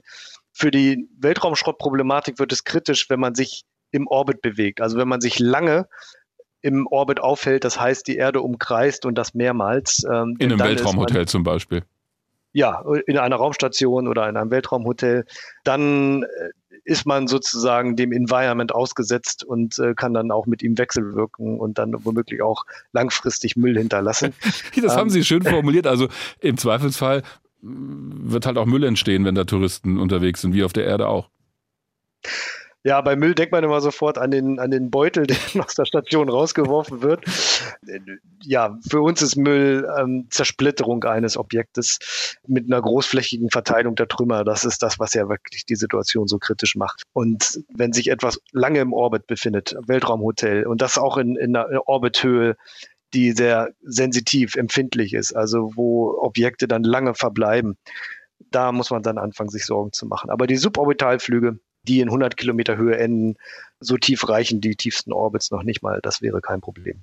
Sagt Holger Krag, Leiter des Programms für Weltraumsicherheit bei der Europäischen Raumfahrtbehörde ESA. Sein Arbeitsplatz ist im ESOC, dem European Space Operations Center in Darmstadt. Herr Krag, haben Sie vielen Dank fürs Gespräch. Danke auch. Holger Krag hat übrigens auch noch mal gesagt, weil ich ihn danach gefragt habe, ich war so erstaunt über diese 400 Tonnen Material, die pro Tag im Schnitt auf die Erde regnen an natürlichem Schrott, also Meteoriten und so. Und er hat gesagt, ja, ja, gut, dass ich nochmal nachgefragt habe. Es gibt halt so Schätzungen, die gehen von etwas geringeren Mengen aus bis weit drüber. Und er sagt, seine Experten im ESOC, die sagen, im Schnitt kann man so von 400 Tonnen ausgehen. Mhm. Gute Frage übrigens, ob dadurch die Erde schwerer wird, wenn das Zeug hier auf den Boden fällt. Theoretisch schon, klar. Also der Meteorit der wiegt ja auch ein bisschen was. Wenn das Zeug natürlich verglüht, geht's in die Lufthülle, da kann es auch wieder in den Weltraum entweichen oder, oder zumindest diffundieren ein Stück weit. Also akademische Frage, glaube ich, aber das ist schon nicht ganz ohne. Mich hat die Zahl sehr erstaunt. Der Selbstreinigungseffekt der Atmosphäre, und das hat mir der Atmosphärenphysiker noch erzählt, das haben wir jetzt aber nicht in einem Interview gehabt, der hat auch mit dem Klimawandel zu tun, denn es ist ein relativ neues Phänomen, das beobachtet wurde. Die höhere Atmosphäre ändert sich in ihren Eigenschaften durch die Erwärmung der Erde. Das heißt, die Dichte dort oben in den wirklich hohen Atmosphärenschichten, und da haben wir ja in 400 Kilometern Höhe, da wo die ISS fliegt, auch noch ein paar Luftmoleküle. Deshalb muss die regelmäßig wieder angeschubst werden auf ihrer Bahn, damit sie die Umlaufhöhe halten kann. Und die Dichte dort geht tendenziell zurück durch den Klimawandel, durch verschiedene physikalische Effekte. Das heißt, die Satelliten bleiben tendenziell länger oben. Gut für die Satelliten, blöd für Weltraumschrott und für alle, die dem ausweichen müssen denn dann dauert es auch länger, bis das Zeug von alleine runterfällt. Deswegen mein Plädoyer, was Holger Krag ja auch sagte, wir müssen eigentlich dafür sorgen, dass jeder Satellit am Ende seiner Lebensdauer aktiv entsorgt wird, dass ich ihn gezielt zum Absturz bringe und nicht darauf hoffe, ah ja, da kommt da mal ein Luftmolekül mhm. vorbei oder zwei oder drei. Kommt mal ein Luftmolekül ja. vorbei.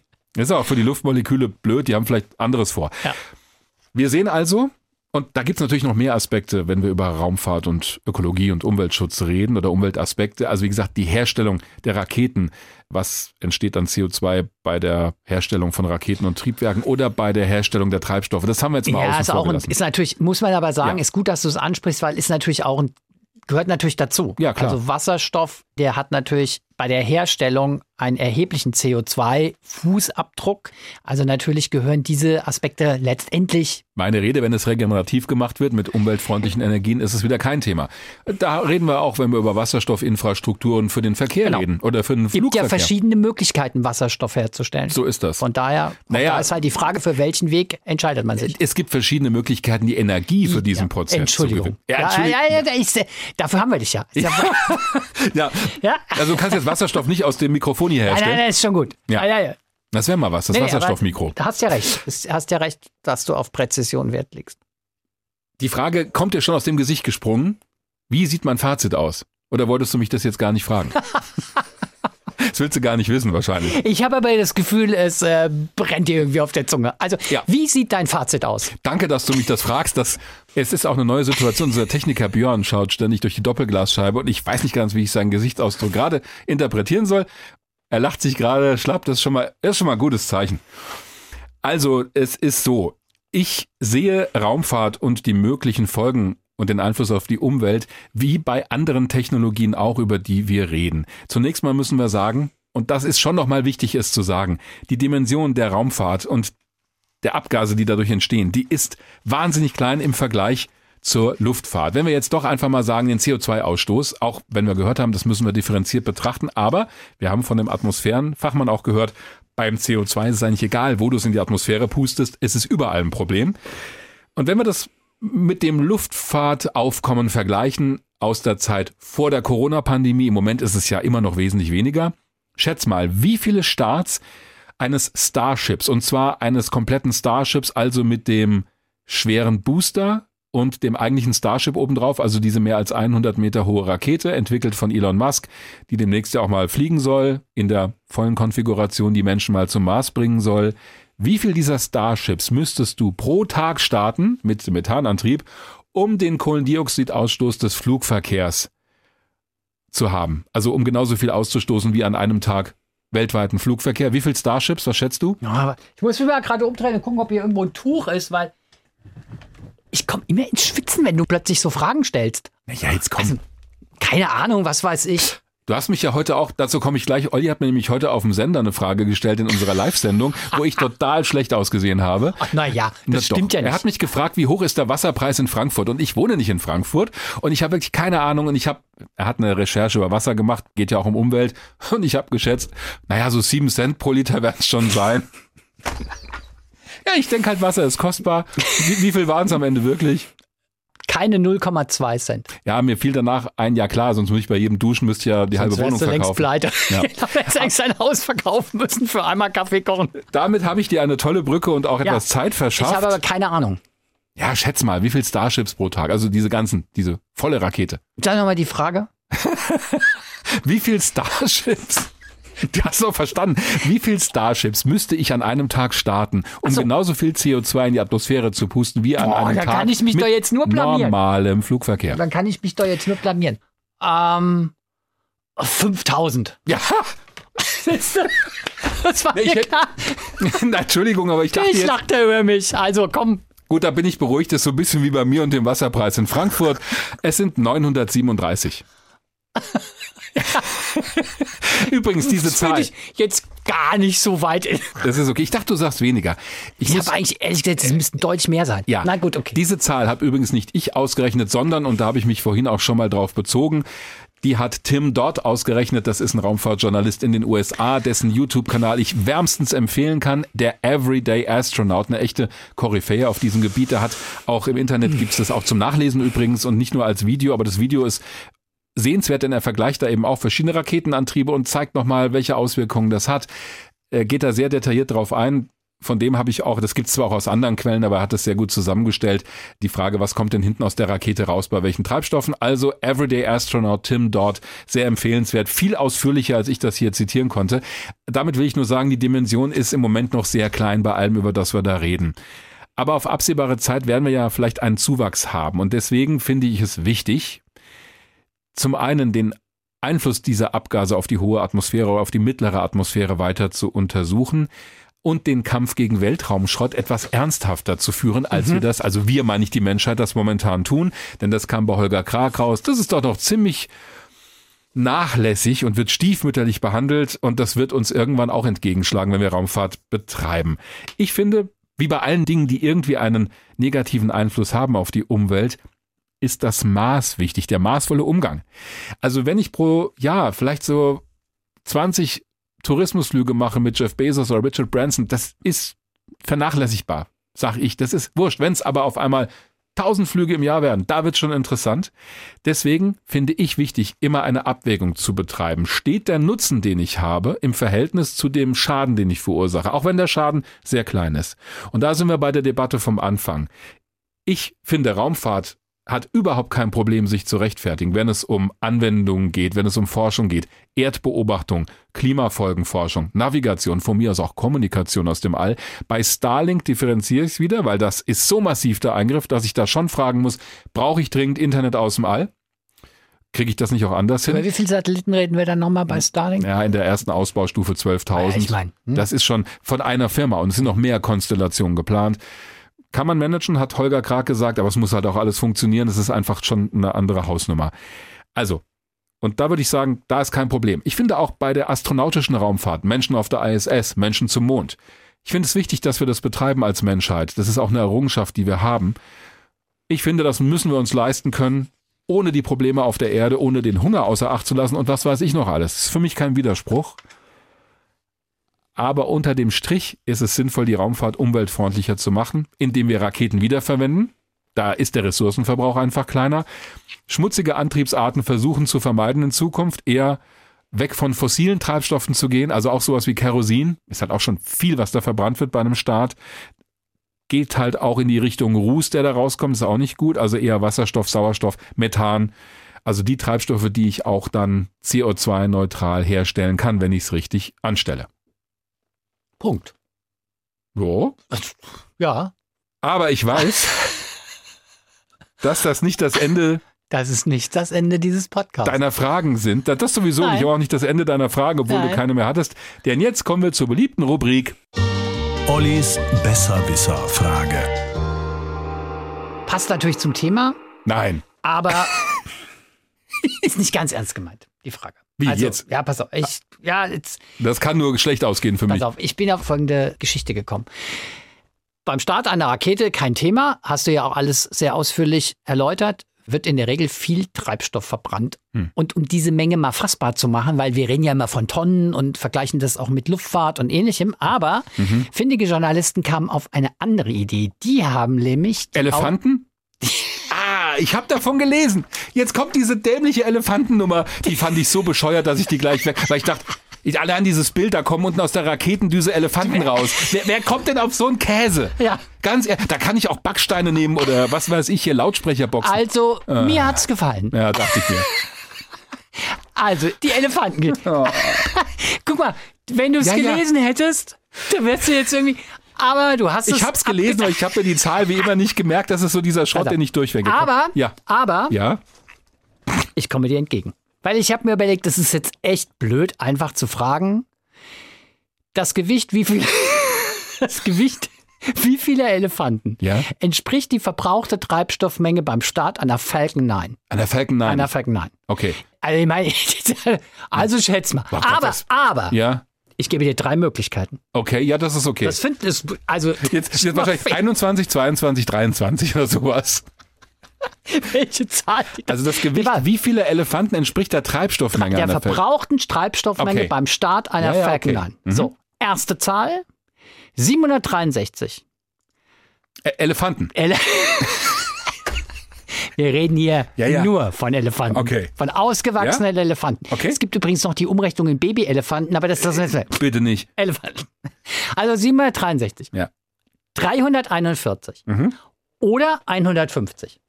Also 763 ist äh, Käse, weil so ein Elefant wiegt garantiert mehr als eine Tonne und da wäre ich glaube ich schon fast in der Größenordnung. Was wiegt denn so ein Elefant? Boah. Keine Ahnung. Also bei 341 müssten die ja irgendwas so um zwei, drei Tonnen wiegen. Was, was wiegt ein Elefant? Ha, also ich schwanke zwischen 341 und 150 und da ich mich ja wie immer festlegen muss, Das ist wahr. Warte mal, lass mich kurz nachdenken. 150. Es sind sehr dicke Elefanten. Denk nochmal drüber nach, ob du wirklich sicher bist. Ah, nee, es sind diese 341. Nein, das sind 150. Ja, du doch. Ja, aber das erschien mir relativ logisch. Und weißt du, das Gute war, ich habe mir dann doch diesen Elefantenvergleich, der bleibt ja hängen. Und da habe ich gedacht, okay, wie viele Elefanten Ja, du konntest ja so ein bisschen Ja, herleiten. So. ich habe so gesagt, was wiegt so ein Elefant? Ich weiß nicht. Keine Ahnung. Ich weiß nicht. Das, darum geht's. immer Bei der Besserwisser-Frage geht es ja nicht darum, dass ich irgendwelche Grundlagen. So, ich habe gedacht, die 150 nimmst du nicht, weil die so verdächtig glatt Ja. sind. Ja? Ich hatte Zeit zum Nachdenken, das ist immer gefährlich. Jetzt kann man natürlich, jetzt kann man natürlich sagen, hat der blöde Günther sich das ausgedacht? Nein. Hm. Alle Zahlen haben tatsächlich einen Bezug zum Thema. Und zwar, ich beziehe mich jetzt mal auf den Artikel, beziehungsweise auf die Journalisten, die diese Zahlen mit den Elefanten in die Welt gesetzt haben. 763 entspricht dem Treibstoffverbrauch einer Saturn V beim Start. Ah, Ja? 341 ist der Treibstoffverbrauch plus CO2-Ausstoß bei einem Transatlantikflug einer Boeing 777, die voll ist. Ich glaube, die ist voll. Und 150 eben reiner Treibstoff, 150 Elefanten, Äquivalente beim Start einer Falcon 9. So, ja, interessant. Das, das wiederum finde ich interessant, den Vergleich. Es macht es halt besser vorstellbar. Plast, es ist plastisch, gell? Also du hast Der Elefant ist sozusagen das Saarland der Raumfahrt, weil es wird ja sonst alles So. mit dem Saarland verglichen. Okay. Was übrigens auch immer total seltsam ist. Gut. Damit kommen wir zur beliebten Rubrik Fragen, Antworten, Anmerkungen. Eins habe ich ja schon gesagt zur letzten genau. Folge, also Stichwort New Shepard Antrieb haben wir geklärt, Wasserstoff, Sauerstoff. Ihr könnt uns erreichen am besten über unsere Internetseite hrinforadio.de, wenn ihr Fragen, Anmerkungen und so weiter habt. Es kamen auch wieder zig Themenvorschläge. Nicht wundern, wenn wir die hier nicht erwähnen. Die kommen alle in unseren dicken Ordner. Ich druck mir das wirklich aus. Ja, mhm. wiegt dann auch fast so viel wie ein Elefant schon, der Ordner. Und wir heben uns das auf. Und die andere Möglichkeit ist, uns über Twitter zu fragen. Okay, Mr. Me hat uns tatsächlich über Twitter auch eine Frage gestellt, die sich auf das Thema Schwerelosigkeit bezieht. Du hattest, schreibt er ja in der vergangenen Folge, erklärt, dass Schwerelosigkeit zum Beispiel im freien Fall entsteht. Dazu folgende Frage. Bleibt man im Weltraum stehen, gibt es dann keine Schwerelosigkeit? Und kann man sich da überhaupt nicht bewegen, also stillstehen? Also das mit dem freien Fall, vielleicht war das ein bisschen missverständlich. Damit ist jetzt nicht gemeint, dass ich mich immer im freien Fall befinden muss, um Schwerelosigkeit zu haben. Das ist, wenn ich mich in einem Schwerefeld bewege, natürlich. Allerdings bewegen wir uns fast immer in irgendeinem Schwerefeld. Wenn wir nicht auf der Erde sind, dann ist es das Schwerefeld der Sonne. Dann bin ich halt auf einer Sonnenumlaufbahn oder ich bewege mich um das galaktische Zentrum unserer Milchstraße. Also da gibt's immer irgendeinen Bezug zur Schwerkraft. Wenn also keine Kraft auf mich wirkt, außer die Schwerkraft und ich bewege mich frei darin, dann ist alles an Bord schwerelos. Also wenn kein Triebwerk läuft, das ist eigentlich das Entscheidende. Und die Frage, kann man im All stillstehen? Ja, ist immer die Frage relativ wozu. Mhm. Also ich kann natürlich im All mich nicht bewegen irgendwohin, aber ich bewege mich am Ende doch, weil ich ja um die Sonne kreise, als Erde zum Beispiel. Also es ist immer die Frage, relativ zu was definiere ich eine Geschwindigkeit und eine Bewegung. Es wird immer dann in einem Raumschiff spannend, wenn ich das aktiv beschleunige oder bremse durch einen Antrieb oder durch die Luftreibung der Atmosphäre zum Beispiel, wenn ich wieder eintrete, dann spüre ich Beschleunigungskräfte, also ein beschleunigter Körper. Da habe ich es mit der Schwerelosigkeit natürlich nicht leicht, denn die existiert nicht, da spüre ich immer eine Beschleunigung. Wenn ich allerdings im freien Fall bin und nicht beschleunige, sondern nur durch die Schwerkraft beschleunigt werde im freien Fall und nichts meinen Fall auffällt, auch dann habe ich Schwerelosigkeit. Gut. Dazu passt auch die Frage von Micha, at bar bei Papa auf Twitter. ja.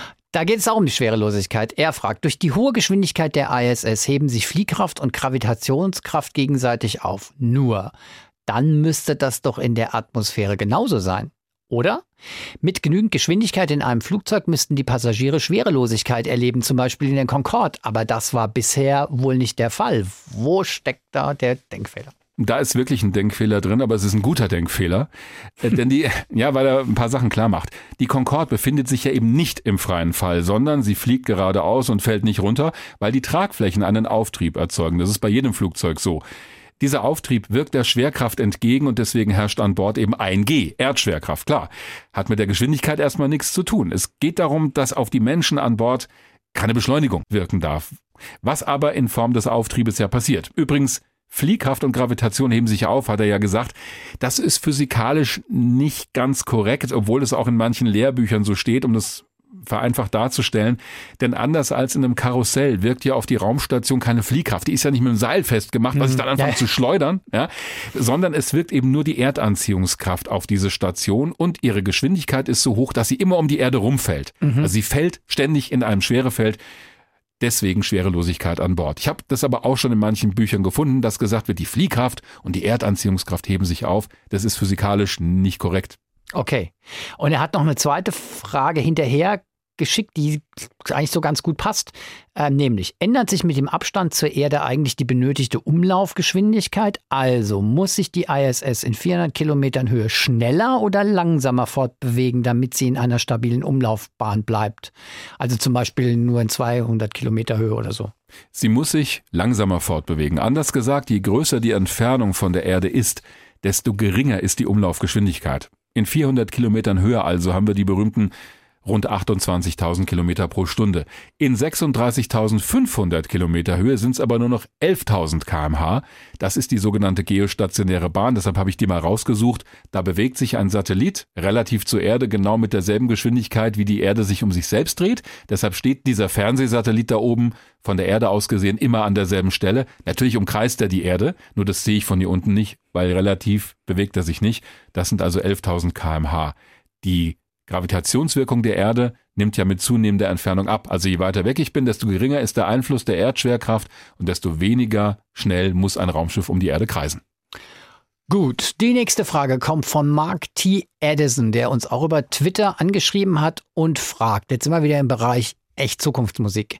Elon Musk will mit dem Starship einen Pendelverkehr zwischen Erde und Mars einrichten. Es gäbe aber auch das Konzept der Cycler, also Raumstationen, die auf ihrer Umlaufbahn zwischen den Planeten pendeln. Könnt ihr das Thema mal beleuchten? Konkrete Frage, was sind Vor- und Nachteile? Hm. Schönes Thema. Okay. Es hat gewisse Vorteile und in dem Film Der Marsianer wird es auch gezeigt. Da gibt es die Hermes. Das ist so ein Cycler, also ein Raumschiff, das zwischen Erde und Mars ständig hin und her pendelt. Ist ein ziemlich großes Ding, sogar mit so einem ringförmigen Bereich, in dem künstliche Schwerkraft erzeugt wird durch Rotation. Und das fliegt ständig zwischen Mars und Erde hin und her. Und die Crews starten halt zu diesem Raumschiff, gehen an Bord und fliegen dann mit ihm zum Mars. Der Vorteil ist, ich muss dieses große Raumschiff nur einmal starten oder im All zusammenbauen und dann fliegt's halt immer zwischen Mars und Erde hin und her. Ich muss nicht jedes Mal alles neu von der Erde ins All bringen, für mhm. jeden Hin- und Rückflug. Die Mannschaft würde mit einem kleinen Zubringerraumschiff starten. Wenn sich das große Raumschiff wieder in der Nähe der Erde befindet, dann würden sie andocken, umsteigen und losfliegen. Diese Technik hat übrigens auch Edwin Buzz Aldrin, der zweite Mensch auf dem Mond, vor Jahren schon mal angeregt und findet es ziemlich gut. Nachteile gibt's auch. Das Raumschiff muss sehr langlebig sein und zuverlässig, weil es so lange im Weltraum bleibt. Ich kann auch keine neue Technik einbauen oder das Ding völlig umkonstruieren. Ich bin relativ festgelegt im Design und die Reisezeiten sind auch unterschiedlich. Ich komme schneller hin auf manchen Bahnen, aber dafür dauert der Rückflug länger und ich habe eben dieses große Raumschiff, was ich erstmal irgendwie zusammenbauen muss. Wenn wir die ersten Marsflüge haben, glaube ich, werden wir mit wesentlich kleineren Raumschiffen fliegen, die halt zum Mars fliegen und wieder zurück. Aber hat was für sich.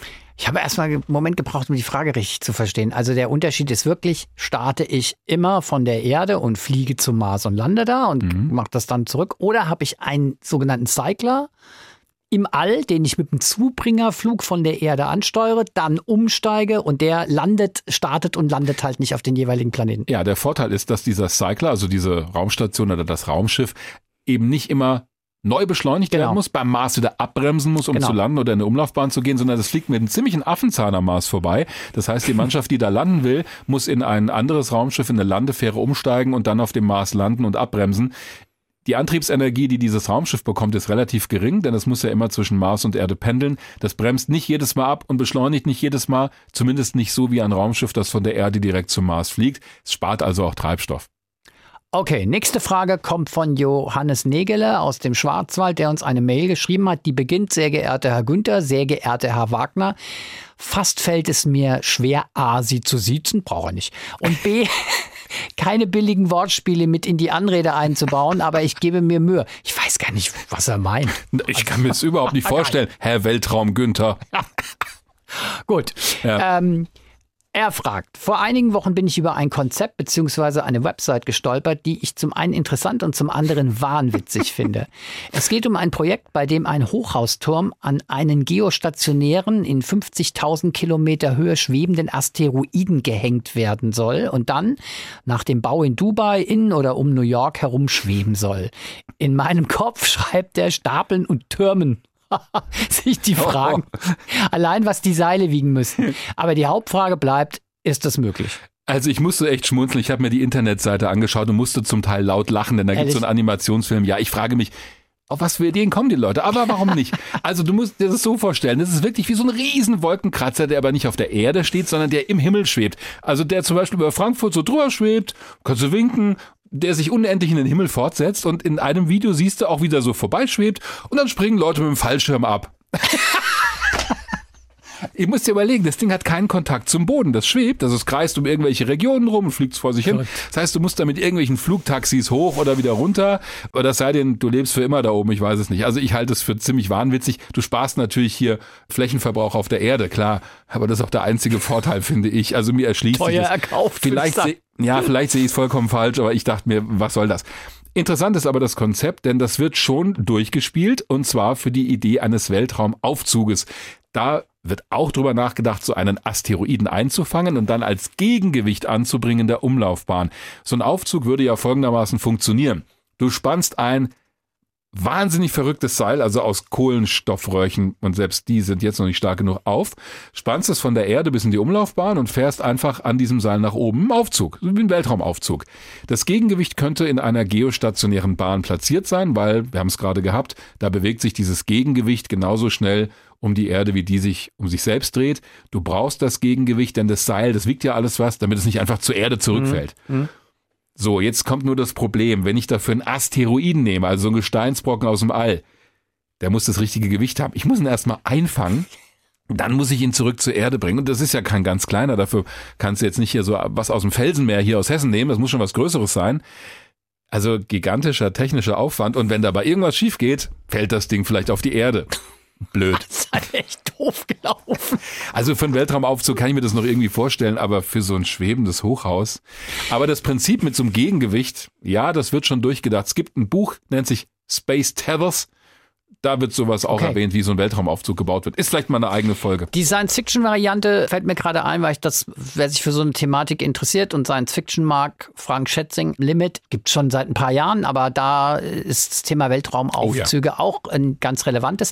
Und da geht's auch schon so in die Technik rein. Also mhm. zum Beispiel, was darf so ein Seil wiegen? Mhm. Ja, also möglichst wenig. Möglichst wenig, aber es muss halt sehr stabil sein. Also das wäre dann sozusagen, ich sage jetzt mal die Unterhaltungsvariante zu einem wissenschaftlichen Artikel. Die letzte Frage kommt von Marco Bajorek aus Aachen. Er hat uns eine Mail geschrieben mit einer Frage zu den Voyager-Raumsonden. Haben wir ja auch schon eine eigene Folge zu gemacht zu Voyager. Eine sehr schöne Folge, wie ich finde. Äh, das finde ich auch. Hm.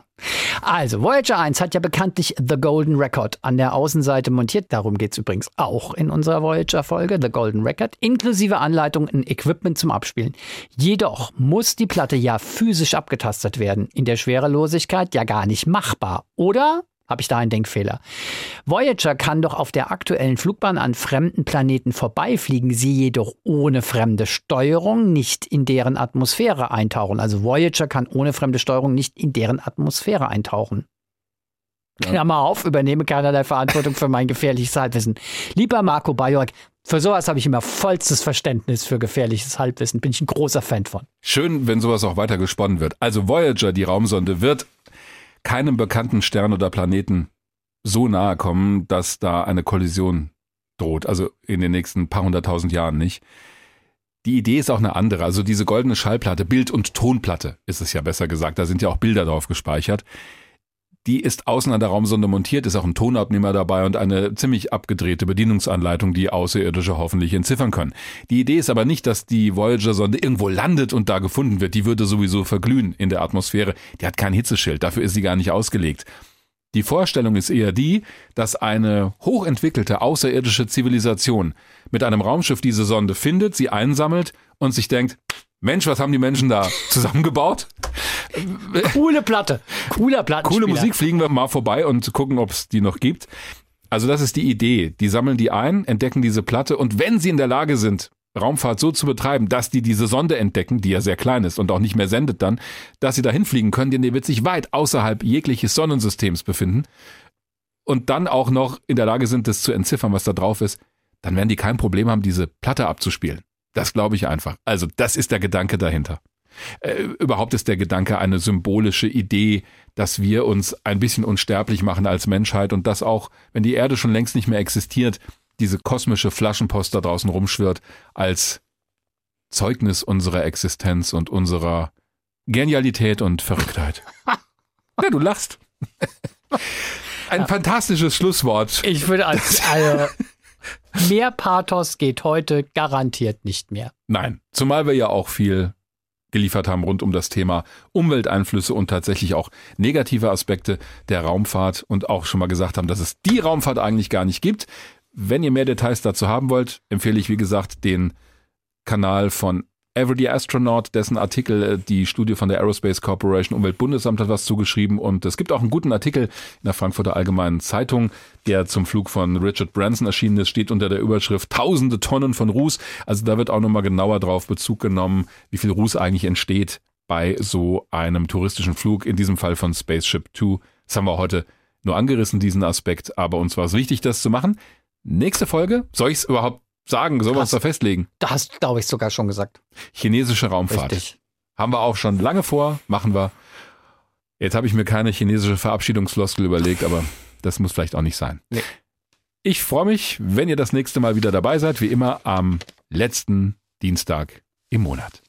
Bis dahin eine gute Zeit. Gute Reise. Weltraum Wagner. Der Podcast zum Thema Raumfahrt mit Dirk Wagner und Oliver Günther. Immer am letzten Dienstag im Monat. HR Info. Wer es hört, hat mehr zu sagen.